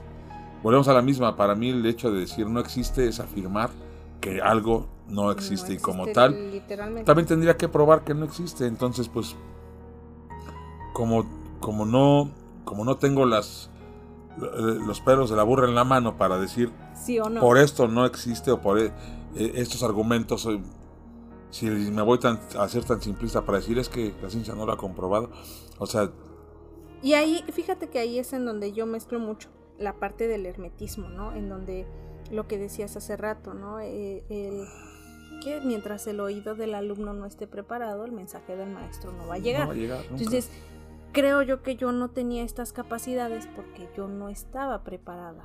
Yo tenía que vivir un proceso para poder entenderlo, porque a lo mejor si me hubiera llegado de más chavita, porque sí, en algún momento quienes ya han visto mi video de YouTube saben que en algún momento yo veía cosas y escuchaba cosas, pero como no estaba preparada, pues la verdad me llevó por otro camino. Me llevó a un camino incluso de autodestrucción. Porque no estaba preparada, ¿no? Necesité dejar morir esa etapa, vivir otro tipo de proceso para poderlo entender. Hoy en día sí veo y escucho cosas, sigo sin explicarme bien qué son o qué soy. Sí, pero fíjate que, digo, finalmente eh, tuvimos la visita aquí del Frater Sátiros. Y el, Frater Sátiros es teísta. Y tú eres teísta. Y les funciona. ¿Cómo, ¿Cómo, una persona que no es teísta puede venir a decir es que eso no funciona, eso no existe? No sé si me explico. Sí, sí, sí. ¿No? Yo, el Frater Sátiros lo quiero mucho y es mi broderazo. Entonces, finalmente yo no es que crea lo que él me dice, pero lo respeto muchísimo. Y porque él me lo dice y porque tú me lo dices, digo, para mí es una cuestión seria, ¿no? No es ¿Sabes algo que... qué es lo que pasa y lo que yo creo? No se trata de que creas en lo que te decimos. Creo que se trata de creer en las acciones que hacemos. ¿Me explico? ¿A qué voy con esto? Dentro de mi coven, muy pocas personas saben que yo soy luciferista ateísta. La mayoría sabe que pues solo me dedico a las cuestiones de brujería y que a veces hago mis cosas por fuera en mi, en mi trabajo móvil y cosas así, ¿no? Y cuando se enteran lo que soy, se sorprenden. Porque me dicen, ¿cómo una persona que adora a Lucifer puede tener un refugio de gatos? ¿Cómo ¿Qué una está peleado? Pues lo ven así, porque la sociedad así lo ve, ¿no? O sea, si aquí eh, los, los que nos escuchan supieran de todas las cosas altruistas que hace la orden, Sí, pues sí. se van para atrás, porque precisamente eh, eh, está tan estigmatizado que no lo entiendo. Entonces yo siempre les digo a mis alumnos, no se trata de que ustedes sigan el camino que yo sigo porque yo se los digo, ¿no? Sino porque sus convicciones, porque a lo mejor ustedes han visto un cambio en mí, que, que lo vemos dentro del cristianismo, ¿no? También, ¿qué dices? O sea, te vas a volver al cristianismo y sigues siendo una basura de persona, pues mira, mejor quédate en donde estás, ¿no? Sí, claro. O sea, si vas Y a que eso optar, es muy común. ajá, si vas a optar por una creencia satanista, luciferista, cristiano, testigo de Jehová, este, bruja, pero vas a seguir siendo una basura de persona, ¿de qué te sirve ponerte una pinche etiqueta? Si a final de cuentas, con tus propios actos, dices todo lo contrario. Y lo único es que nos queman a todos porque pues, nos suben Nos todos suben al, a todos al la mismo camión. pues sí. nos suben a todos al mismo camión y dicen, no, pues ¿de qué sirve esto? Todos dan para el mismo lugar. Sí, entonces, por eso te digo, para mí, al menos el satanismo es una filosofía de resultados. Hay momentos en los que yo no entrego resultados y tengo que cuestionarme y mis hijos lo saben perfectamente que es una parte... Lo platicaba ahorita con, con mi hijo, le digo, a veces creo que no es tan sano estarse cuestionando a cada rato y por todo. y es todo. muy tóxico. Es muy tóxico, pero es necesario, porque si no, de otra forma no evolucionas. Porque si no, no sales de tu zona de confort, no, sales, Sí. no, no sales de, de, de- de eso que te ha llevado a estar mal. Si no hay ese cuestionamiento, si no hay "Ah, ¿qué, qué error cometí, por qué siento esto, por qué me molesto, por qué estoy triste, por qué estoy estresado, por qué no puedo callar mi mente. Y, y tienes que irte a la raíz del problema lo más que se pueda. A veces puedes, a- difícilmente puedes llegar solo. Yo afortunadamente la mayoría de mis conjeturas que me han ayudado mucho he llegado solo. Pero otras yo tomo terapia. Ujú. O sea, yo- yo- yo Terapia es canasta básica, así como leche, huevos, pan. sí, debe ser de hecho. Bueno, es un lujo ahora. Pero Sí. debería de ser un derecho. Debería ser. eh, o más que nada también. O, o- o una obligación ya de plano. Porque Ya debería de ser materia. Sí, de, de- de- De- como tú dices, canasta básica, porque finalmente, si, si, si todo lo que tú creas proviene de tus pensamientos, si tu salud mental no es buena, ¿qué crees que vas a crear? Entonces, de ahí parte todo, ¿no? Y más si lo que tienes guardado en el inconsciente, que es lo que gobierna tu mente consciente, pues peor aún. Que es lo que hablamos justamente de los pasos para poder practicar la brujería, ¿no? Digo, por lo menos eso es lo que yo trato de inculcar a mis alumnos porque es lo que me ha funcionado. Yo se los he dicho, yo jamás les voy a hablar de algo que yo no he probado. Ah, eso me queda claro, yo hago exactamente lo Honestamente, mismo. Porque vemos tantos eh, en TikTok, eh, en Facebook, que te hablan de libros, de grimorios y de que el paganismo helénico también- y que la Afrodita acá y que también así lo lo, dijo. Y entonces pues, dices, bueno, ¿y ya lo practicaste? ¿Ya lo pusiste? Pues, mira, créeme que todos los rituales de brujería que hoy en día yo enseño, pues los puse en práctica, ¿verdad? Y mi vida a veces se iba a un caos por practicar para Pues, poder después de enseñar. Ahí me pasa lo mismo, o sea, yo todo lo que hablo, y de hecho tengo de testigo a, a mis hijos, todo lo que hablo yo de... Es porque yo ya lo llevé a la práctica primero conmigo. claro. Entonces yo hablo desde mi experiencia, desde lo que poco o mucho que he adquirido de sabiduría. Yo las, esas son las herramientas que la orden ofrece, pero nada más las mías, también están las herramientas de la Magus, también están las herramientas de Ale. Entonces, eh, eso es lo que tanto en el tema ritual, en el tema mágico, como en el, como en el tema de estudio, como en el tema de vivir el día a día, como, eh, o sea, a qué obstáculos nos hemos enfrentado cada uno de los tres y- y lo, cómo hemos solucionado, cómo vemos, qué nos ha funcionado, qué no nos ha funcionado. Y todo eso, todo, tanto lo bueno como lo malo, se pone en la mesa y, y- y que el adepto tome lo que quiera. Y si le funciona, qué padre. Si no le funciona, también qué padre. Sí, sí, Y sí. si lo, lo utiliza bien y si no lo utiliza, también está bien. Pero ahí te va. Nosotros, tanto tú como yo, que tenemos a ciertas personas debajo de nosotros o bajo nuestro mando, por así decirlo, creo que sí cargamos una gran responsabilidad todavía al doble. O sea, si una persona como satanista, como practicante de brujería en solitario, tiene una responsabilidad para consigo mismo de demostrarse, de cuestionarse, de Pues mejorarse. Más cuando tienes gente, ¿no? Eh, cuando tienes gente es peor, o sea, yo, yo lo decía hace rato, ¿no? ¿De qué me sirve yo venir y hablarles a mis alumnos, este, hoy vamos a trabajar las sombras, pero yo sigo siendo egoísta, envidiosa, avariciosa. Sí, o sea, si no das testimonio de vida, la verdad hasta tú misma pierdes credibilidad con la gente. Porque finalmente la gente no te va a querer decir, bueno, si ella no lo hace, pues, eh, o sea, ¿cómo me viene a decir a mí que yo lo haga, no? Pero... ah, Pues sí las hay, sí, sí Ah, les no, sí. creen. Y ahora, tienes razón, o sea, el hecho de que tenga uno, bueno, yo como organización que tengo adeptos, pues lógicamente el primero que tiene que poner el ejemplo soy yo, pero también es, es- es- hay, hay algo, o sea, hay organizaciones que no jalan ni cinco personas, Ujú. y hay gente que se dedica nada más a tener sus páginas. Pero el hecho de que tú te pongas a divulgar información, que tú te pongas a promover Ujú. una ideología, también conlleva una responsabilidad. Debes de tener cuidado con lo que dices, debes tener cuidado con lo que, cómo vives, todo. ¿Por qué? Porque finalmente eso, eso que tú eres va a hablar más de lo que tú postes en Facebook. No, aparte. Y yo me he topado con cada No, uno. y te voy a decir algo muy importante. Yo se los he dicho a mis alumnos. A mí me costó mucho trabajo eh, a decir no a algunos alumnos o decirles, ¿sabes qué? No te voy a enseñar más. ¿Por qué? Porque creo que también un joven o los adeptos hablan de lo que es su libro, lo que tú le enseñas tiene mucho que ver. Sé que a lo mejor muchos lo van a ver como, ay no, pero pues si no somos sus niñeras, ay no, pero pues si no, a nosotros qué, o sea, cada quien es libre de tomar sus decisiones.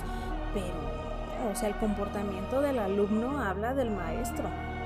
Es Claro. como el comportamiento de los hijos habla de la educación de lo que los padres le dan, ¿no? O de la educación en casa. Entonces, o sea, eh, yo, por ejemplo, ¿no? Algo que a mí me encanta de mi Coven es que a través de mis clases, porque no solo les enseño brujería, incluso también hacemos trabajos de sombras, trabajos de meditación, trabajamos mucho con la parte del amor propio, pero no el amor propio ah, de, ay, me amo gordito, me amo así, o me amo flaco, me a-", no, sino el amor propio de empezar a entender qué es lo que mereces, qué es lo que necesitas, qué es lo que realmente quieres, aceptarlo, también a entender qué es lo que no quieres. Entonces, algo que caracteriza mucho a mi joven es justamente esa parte en donde yo veo cómo ellos van transformando también sus vidas, su manera de ver las vidas. Muchas de ellas han salido de relaciones tóxicas porque me dicen, ¿sabes qué? A través de las pláticas que hemos tenido, me di cuenta que esto no era lo que yo quería, que estaba evadiendo una realidad. Eh, tengo una, una alumna en específico. Ella me decía, este, pues sabes qué, yo estoy muy chido, me gusta mucho aprender eh, la brujería y la magia y toda la cosa, pero tengo muchas heridas y la verdad no estoy dispuesta a cambiarlo, no estoy dispuesta a transformarlo y por lo tanto voy a seguir tomando. Cuando yo decida querer transformar mi vida, te vuelvo a buscar. Y muchos otros de mis alumnos sí han dejado de beber, han dejado las drogas, y no porque se estén convirtiendo como en el cristianismo, sino porque realmente están empezando como a entender sus propias vidas, a empezar a cambiar sus propias realidades Claro. mediante lo que yo les hago, ¿no? Entonces para mí una persona, o sea, yo por ejemplo, ¿no? Como maestra o como guía, yo no puedo permitir que uno de mis alumnos o, un- o alguien de la parte de mi cover sea una persona egocentrista, que sea una persona sin, eh, sin muerte del ego, sin muerte de la sombra, eh, Sí, que porque sea no, drogadicta. no está funcionando lo que tú haces o no funciona. Bueno, es, es un tema a debatir, pero ahorita Claro. que tocaste, quiero que leas esto. Digo, nada más es este párrafito. O sea, no me sigo con el chisme. No, porque la, la cuestión es que es una, una chica que es adepto de la Ujú. orden, está pasando por una situación difícil. Y bueno, le mandé un mensaje pues para saber cómo estaba, y pero me gustaría que lo leyeras. ¿En voz alta o en voz Eh, baja? no, en voz alta. ¿No se enoja si la balconeamos? No, porque no sabe, no, no vamos a decir su nombre ni nada, nada más vas a leer el... el- Ok. Sí, Luis, Te agradezco mucho, la verdad esto ya lo he venido trabajando sola. Bueno, ni tanto, porque tu podcast me ha servido, así como los libros y medios que he tenido relacionados con la filosofía del satanismo y el ocultismo en general. Así que gracias también a ti, porque como lo pienso, eres un medio. O sea, finalmente es una persona que ha trabajado con las herramientas que la orden le ha dado y que le ha funcionado y más en un momento tan difícil. Tan difícil, claro. Que ha pasado y que está pasando. Y, bueno, eso a mí me da gusto. Esto ni siquiera tú eres la primera que lo lee. No, no, no acostumbro a divulgar este tipo de cosas. Ni mis hijos lo habían. Bueno, ni mi hijo lo había escuchado. Pero finalmente tiene que ver con eso que tú estás diciendo, ¿no? Si, si no modificas, si, si no está causando un, un, un eco en la vida de alguien tu mensaje, o una de dos, o no está bien el mensaje o el oído del adepto todavía no está listo. Porque al final de cuentas también es lo que criticamos con los opositores, diría nuestro peje, ¿no? O sea, es lo que criticamos de los cristianos y los católicos. ¿Qué es lo primero que vemos? Ay, pinche cristiano, y es bien borracho. Ay, ese católico y bien infiel. Claro, claro. Entonces imagínate si nosotros realmente queremos como marcar una diferencia. Debemos dar resultados. Tenemos que dar resultados. Pero por supuesto. Entonces, justamente yo te mencionaba, ¿no? Son muchos procesos los que vivimos dentro de la brujería que son muy similares en el satanismo. A lo mejor con diferentes nombres, a lo mejor en diferentes tiempos, ¿no? Porque dentro del satanismo primero es el trabajar contigo y ya después veo si tengo eh, no la capacidad, pero la disciplina para poder desarrollar la magia. ¿No? O a lo mejor yo prefiero quedarme nada más aquí en mi rinconcito, yo ya calmé mis broncas mentales y hasta aquí me quedo. Y está bien y es válido. Y dentro de la brujería, no. Dentro de la brujería es, pues si te gusta andar ahí este, prendiendo velitas, invocando y cosas así, pero tienes también que echarle caché a, lo tuyo, ¿no? O sea, primero, primero gánate la lotería tú y ya después vemos si... Repartes el dinero. Sí, sí lo puedes repartir. Claro. Entonces, la brujería tiene muchos pasos a seguir. Digo, están, digo, los partes de, del despertar espiritual, que son unas revolcadotas que te da la vida, que también a lo mejor dentro del satanismo lo vives, pero con diferente connotación o con diferente nombre. Pero creo que yo lo mencionaba antes de, de empezar a grabar, ¿no? Va junto con pegado la brujería con, con la magia. Pues sí, digo, para mí el concepto de magia es el trabajo con uno mismo y la brujería es el trabajo externo, pero finalmente, pues, para poder hacer un trabajo externo, pues también necesitas el interno. Y la magia, pero me refiero a trabajo externo para que la gente me, entienda, es trabajo con otras personas, ¿no? Porque finalmente la magia también existe un trabajo externo, cambia de naturaleza exterior, pero partiendo de ti. En este caso, la brujería se enfoca más, bueno, al menos ese concepto tengo yo, que se enfoca más en trabajar para beneficio de otras personas y ya no conlleva tanto tu conocimiento de ti mismo, sino más bien el beneficio que la otra persona va a obtener de ti o, o lo que se haga de mal. Eso es parte de, ¿no? Yo lo veo eh, de, de, la siguiente manera, lo platiqué en una reunión con algunas compañeras de, de la orden y yo les decía, es que muchas veces no necesitas hacerle un trabajo de brujería a la persona, necesitas hacerle un trabajo de magia. Y me decían, ¿cómo? Sí, jugar con su mente. Tienes que meter la idea de la magia dentro de ellos para que ellos puedan cambiar su propia realidad. Y creo que realmente esa era la verdadera misión de las brujas. De hecho, la magia es parte de, porque finalmente cuando tú entras en un estado de gnosis, lo que haces es, entrar en un estado de trance y dormir el, el filtro que está entre la mente consciente y la mente inconsciente para poder introducir ahí eh, lo que tú realmente deseas. Entonces finalmente sí debes de como de, venderte esa, esa cuestión. No, pero para poder transformar la realidad de algún consultante mío, yo tengo que aprender justamente del dominio de la magia para yo empezarle a enseñar a hacer magia desde su propia perspectiva. Ok, sí, sí, sí. No sé si me explico. O sea, meterle esa semillita de si tú haces. Si tú prendes esta velita rosa, mañana te vas a sentir fabulosa. Porque esta velita rosa es, mira, para el amor propio, porque te vas a vestir de, flores. Y lo hice, por ejemplo, caso, eh, ayer, el día de ayer tuve eh, un taller precisamente de amor propio, ¿no? En donde al final de nuestro taller, donde trabajamos las sombras del amor, hicimos este ritual de amor propio. Y dentro de este ritual pues incluía rosas, miel, es un ritual, ¿no? Así tan brujil. Y me dice un alumno, maestra, pero quiero que usted me explique qué simboliza la vela. Ok, la vela eres tú. Ok, maestra. ¿Y la miel? La miel es lo dulce que quieres en tu vida. Y empiezas a meterle ese chip de qué es lo que quiere, ¿no? Ok, maestra. ¿Y por qué tengo que envolver mi vela con pétalos de rosa? O sea, tiene que ver porque la brujería... No, no, no. Los pétalos de rosa vas a imaginarte que te estás dando abrazos. Vas a envolver ese cuerpecito con muchos abrazos. Y muchos de ellos empezaron a sentirse como en un estado de... Nunca me había abrazado yo solito. Entonces empiezas a cambiar una realidad de un tercero a través de la magia, como si fuera brujería. Ok. No sé si me explique. Sí, sí, sí. Digo, nunca había escuchado un trabajo así, pero digo, todos aprenden.